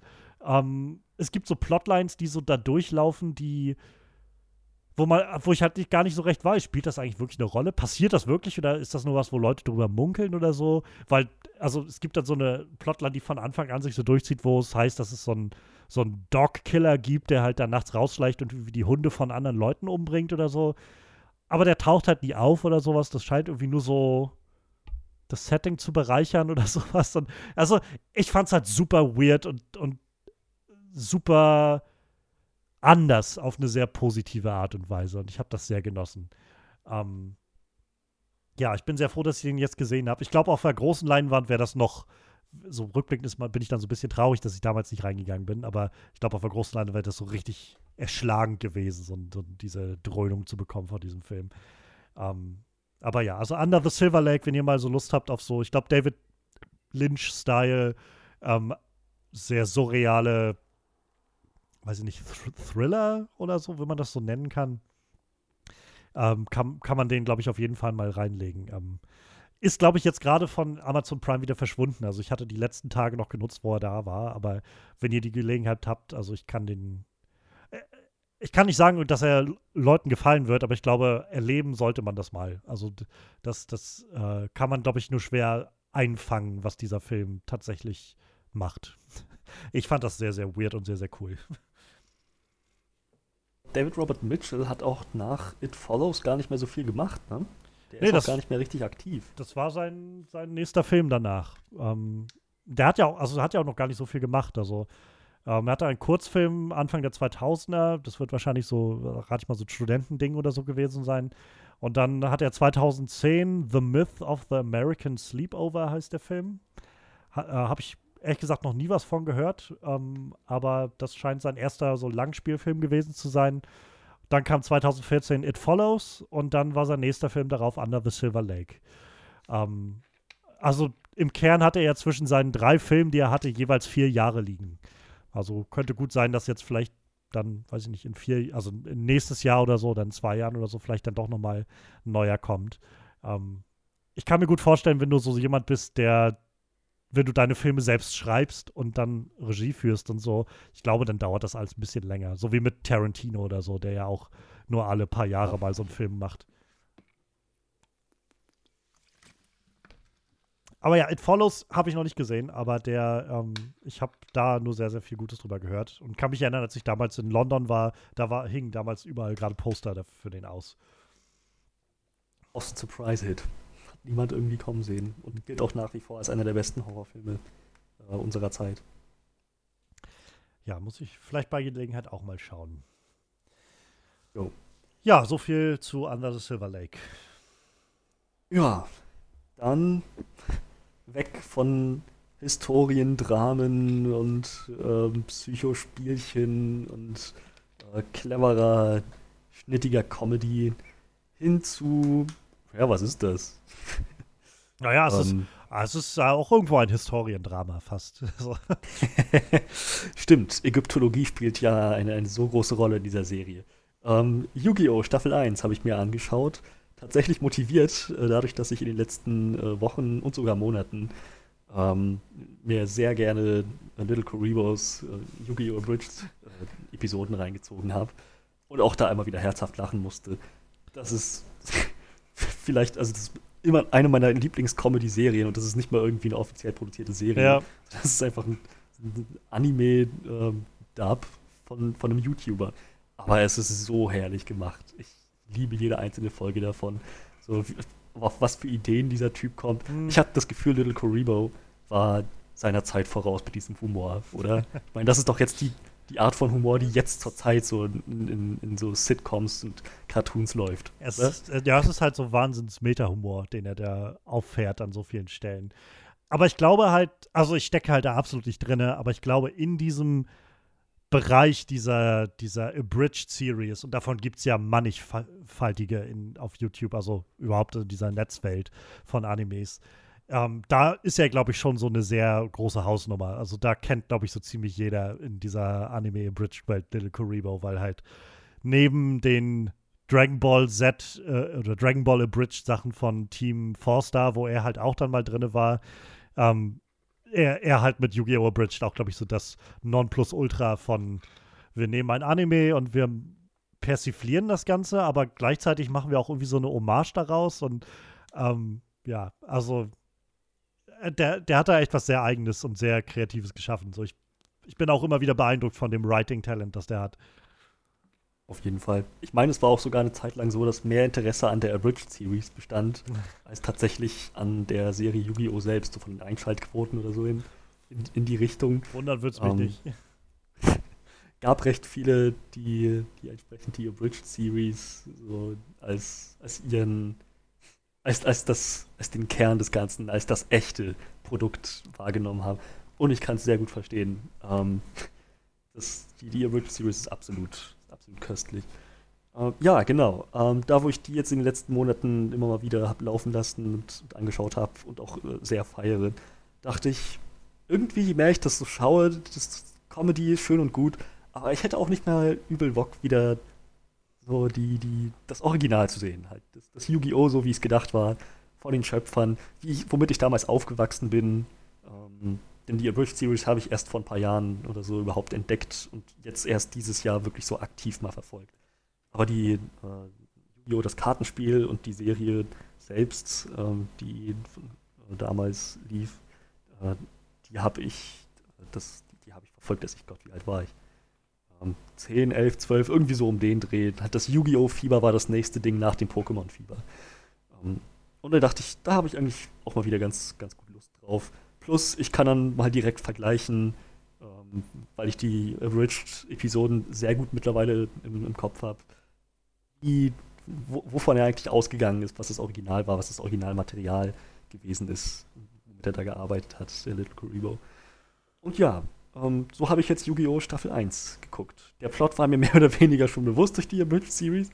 Ähm, nur in der Zwischenzeit so die tatsächliche Machart der Serie, viele der kleineren Plotpunkte, Elemente, ähm, hatte ich natürlich jetzt nicht mehr gegenwärtig und hatten mich dementsprechend.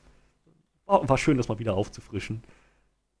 Ja, keine Ahnung. Ich glaube, ich, ich tue mich schwer, diese Serie als irgendwas anderes zu bezeichnen, als ein Mix aus Guilty Pleasure und einfach harmloser Werbung für das Kartenspiel, das verkauft werden wollte. für Merchandise. Ähm, jede Episode ist zu 80 Prozent, wenn das, wenn das mal genügt, äh, ein Duell, ein Duel Monsters Match. Die meisten davon ziehen sich irgendwie als Cliffhanger von einer Episode in die nächste noch mit rein. So, und dann tatsächlich der eigentliche Plot, der durch diese Matches vorangetrieben werden soll, das sind vielleicht 10 bis maximal 20 Prozent pro Folge. Ähm, Serie eignet sich super zum Nebenherlaufen lassen. Und ich muss sagen, so die ersten Male hat es mich noch ein bisschen genervt. Dass, und wieder ein Match und das und natürlich ein Cliffhanger und es ist irgendwie die meiste Zeit sind einfach nur Duel Monsters und jetzt spiele ich diese Karte und jetzt aktiviere ich diese Falle. So, aber irgendwann hatte ich dann schon das Gefühl, es hat auch was Cooles, denn ja? unter diesen ganzen kleineren, sag mal, so normaleren Duellen, so ordinären Duellen, dann gibt es halt auch welche, so, wo, wo, du dann umso mehr spürst, das sind jetzt so wirklich die, die Top-Duelle. So, hier kommt's hier, kommt's, hier geht's jetzt auf, auf alles. So, dann die Schattenduelle mit, mit äh, kleinen Yugi und Pegasus und, ähm, gegen Kaiba, was das dann noch alles, äh, was alles auf dem Spiel stand in der Zwischenzeit. So, das, das spürt man dann schon. Und dann hat auch irgendwie so jedes Monster, das gespielt wird, dann sind auch jeder Punkt, um den der, der erkämpft werden kann, hat dann auch irgendwie eine viel größere Gewichtung. Finde ich schon faszinierend, wie das dann auf einmal doch so eine Faszination entwickeln kann. Ähm, also ja, das, das lasse ich nebenbei gerade so ein bisschen laufen, wenn ich zu tun habe, äh, was zu schreiben habe oder irgendwas zu tüfteln habe. Dann äh, geht das sehr gut zum Nebenbeilaufen. Ich glaube. sorry, wo wir noch bei Little Kuribo waren, es haut mich um, wie akkurat der die Stimmen gemacht hat. So, von den Hauptcharakteren bis hin so zu kleinen Schnipseln von Szenen, die im Prinzip nur eine andere Szene einleiten sollten, so Statistenrollen. Einfach eins zu eins perfekt. Das ist so ein talentierter Voice-Actor, ist Wahnsinn. Ja.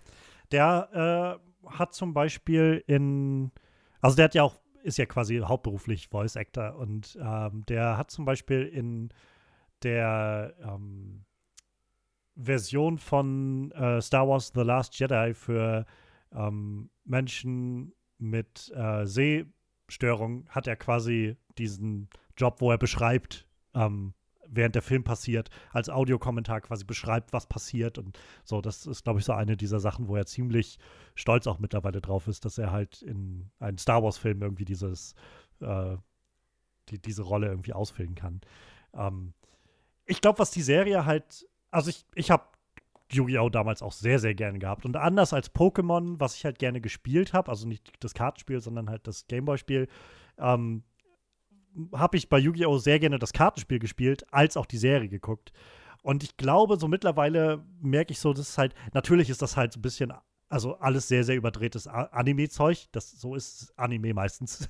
Aber ich glaube, was das Ganze halt doch ein bisschen hervorstechend macht, ist, dass es, es die Serie schafft es trotz aller Überdrehtheit einem die Charaktere doch irgendwo nahezubringen. So überzeichnet sie auch alle sind, aber so diese Gruppe von, diese freundschaftliche Gruppe, die da entsteht zwischen denen, von, äh, von Joey und äh, Tristan und so weiter und äh, mit Yugi und wie sie dann irgendwie und Mai manchmal noch dabei ist oder sowas und Thea. Also das ist halt sehr, das, das hat halt schon was. Und wenn sie dann irgendwie dazu kommen, so ihr Freundschaftssymbol sich alle auf die Hände zu zeichnen oder so, äh, weiß ich nicht, das, das hat halt schon ein bisschen Gewicht, mehr als ich glaube ich, früher so wirklich ähm, dem fast zugestanden hätte. Aber heute kann ich halt sagen, so, ja, es, natürlich ist das alles ziemlich hanebüchen, aber es ist halt irgendwo mit Herz. Und ich glaube, das macht es halt, äh, äh, also witzigerweise Herz, wo sie so viel vom Herz der Karten immer sprechen, aber ähm, so, es, es, hat halt Herz, finde ich, die Serie. Und ich glaube, das macht diese Yu-Gi-Oh!-Serie, ich weiß gar nicht, ich habe die letzten zwei Staffeln oder so dann nicht mehr gesehen, aber ähm, das macht die Serie dann doch interessant. Ähm, wie weit bist du da jetzt? Hast du die erste Staffel schon, schon durch? Ähm, ich glaube, mir fehlen noch zehn Folgen in der ersten Staffel. Ähm, ich bin jetzt bei Folge 40. Also das Königreich der Duellanten ist noch nicht, noch nicht abgeschlossen. Doch, doch, doch, das ist gerade vorbei. Dio des Kingdoms ah. vorbei. Ähm, äh, Yugis Großvater ist aus seinem Koma erwacht. Und die letzte Folge, die ich gesehen habe, war, glaube ich, das Duell zwischen Yugi und Rebecca. Ach so, jetzt kommt, glaube ich, diese so eine kleine Filler-Arc, die sie da jetzt, glaube ich, eingebaut haben ja, bevor die Staffel zu Ende ist, irgendwie nochmal zehn Folgen und irgendwie. Ich glaube, das ist. Kaiba ist in der Videogame-Welt ja, ja, äh, ja, gefangen. Genau. Da, da, da, bin ich jetzt gerade. Aber wo du gerade Mai erwähnt hast, das ist ein Charakter, der mich sehr überrascht hat. Also, zum einen gebe ich dir absolut recht, so die Charaktere kommen rüber. Ähm, so, selbst dieses Mysterium um den, den Pharaoh, so die Geister des Millennium-Puzzles, der, der Millennium-Items, ähm, Finde ich dann doch auch recht interessant, so sein, das Verhältnis zwischen dem Pharaoh, so dieser, diese Bindung zwischen dem, dem Pharaoh und, und Yugi, so dass, dass er sich so als, als seinen Beschützer mehr oder weniger sieht, gleichzeitig, dass Yugi irgendwie dem Pharaoh so eine gewisse Guidance gibt, so eine Leitung. Ähm, Finde ich ziemlich gut gemacht. Und bei aller Überdrehtheit, wie du schon meintest, hat mich Mai am meisten überrascht, weil da irgendwie die, die Serienschöpfer sich was bei gedacht haben, ihr die Rolle zu geben, dass sie diejenige ist, die dann immer mal wieder so sagt, ihr wisst schon, wie bekloppt das alles ist, oder mhm. Leute? seid ihr eigentlich noch irgendwie zu retten? Sie ist so die Einzige, die so ein, so ein bisschen einen Schritt manchmal zurücktritt und dann so selber kommentiert, wie abstrus das überhaupt ist. So. ja, das, das finde ich eigentlich doch recht, recht clever geschrieben. Ja, wie gesagt, also ich finde, ich habe sie ger damals gern geguckt, die Serie. Und ich finde, sie wird halt dann quasi mit der zweiten Staffel, so, also die zweite Staffel war für mich so die, das Battle City Turnier, war, fand ich das die beste Arc, die die Serie hatte. Denn äh, dann mit dem Battle City Turnier fangen sie tatsächlich auch an, das Spiel im, in der Serie ein bisschen regelgetreuer umzusetzen, so wie du es halt als Kartenspiel auch gespielt hast. Weil die erste Staffel ist ja voll von ich beschwöre einfach irgendwas die ganze Zeit und dann haben die plötzlich irgendwelche neuen Fähigkeiten oder irgendwas löst, wird ausgelöst oder so. Und äh, dann ab der zweiten Staffel hast du dann deutlich mehr dieses, ähm, es gibt konkrete Regeln, nach denen man vorgeht. Und dieses Battle City Turnier-Konzept war halt ziemlich cool, fand ich damals. Das war sowas, wo wir als Kids richtig drauf abgegangen sind. Diese Vorstellung, wie es in der Serie auch aufgezogen wurde. Du hast so diese ganze Stadt und überall sind Duellanten unterwegs und du kannst halt ständig überall mit irgendwem in so, in so ein Duell übergehen und der Gewinner äh, geht dann, zieht dann weiter und kriegt dann irgendwie die beste Karte des anderen oder sowas. Und es war so, ja, keine Ahnung. War einfach richtig. Yu-Gi-Oh! ist halt für mich tatsächlich so ein richtiges Stück Kindheit. Also, ähm, habe ich, hab ich immer super gerne. Und mittlerweile, ich, ich habe manchmal so den Anflug von, eigentlich würde ich gerne mal wieder Yu-Gi-Oh! spielen. Ich habe ja auch noch so ein Deck hier, also ein paar Karten und würde mir da gerne mal so ein Deck wiederherstellen. Das Problem ist bloß, dass das Spiel mittlerweile so weit fortgeschritten ist und es so, also die Regelwerke quasi so Generationen weiter sind, mit so vielen neuen äh, Funktionen und, und, und äh, weiß ich nicht, Arten und Weisen, was Karten sind und so. Das, äh, da komme ich aber nicht mehr rein. So, das ist so, ich, ja, keine Ahnung, das, das kriege ich jetzt nicht mehr hin. Ähm, also wird das wahrscheinlich eher dann darauf hinauslaufen, falls ich mal irgendwen so finde, der ähnlich wie ich äh, noch Yu-Gi-Oh! halt gespielt hat vor, weiß ich nicht, 10, 15 Jahren oder so, dann, äh, dann, dann kann man das vielleicht mal auch mal mit so einem Verein eine Runde oder so mal wieder rauskramen, aber ansonsten. naja. Ja. Aber Yu-Gi-Oh! ja. Sehr, sehr gut. Und you just summon a bunch of monsters in one turn. Ach ja. Yeah, so that's against the rules, isn't it? There's only one card that could stop my my attack, and it's very unlikely that you oh you have that card, don't you? Ach, ja. Ich freue mich auch noch sehr auf Duke Devlin, der demnächst auch noch kommt. Duke Devlin. War übrigens auch ein sehr witziges Spiel. Also das, das habe ich als, äh, als Gameboy-Spiel. Da haben sie damals ein Gameboy-Spiel zu Dungeon Dice Monster rausgebracht. Das macht, war auch ziemlich cool. Ich glaube, als reales Spiel ist das nicht sehr gut umzusetzen. Aber so als Gameboy-Spiel war das ziemlich witzig.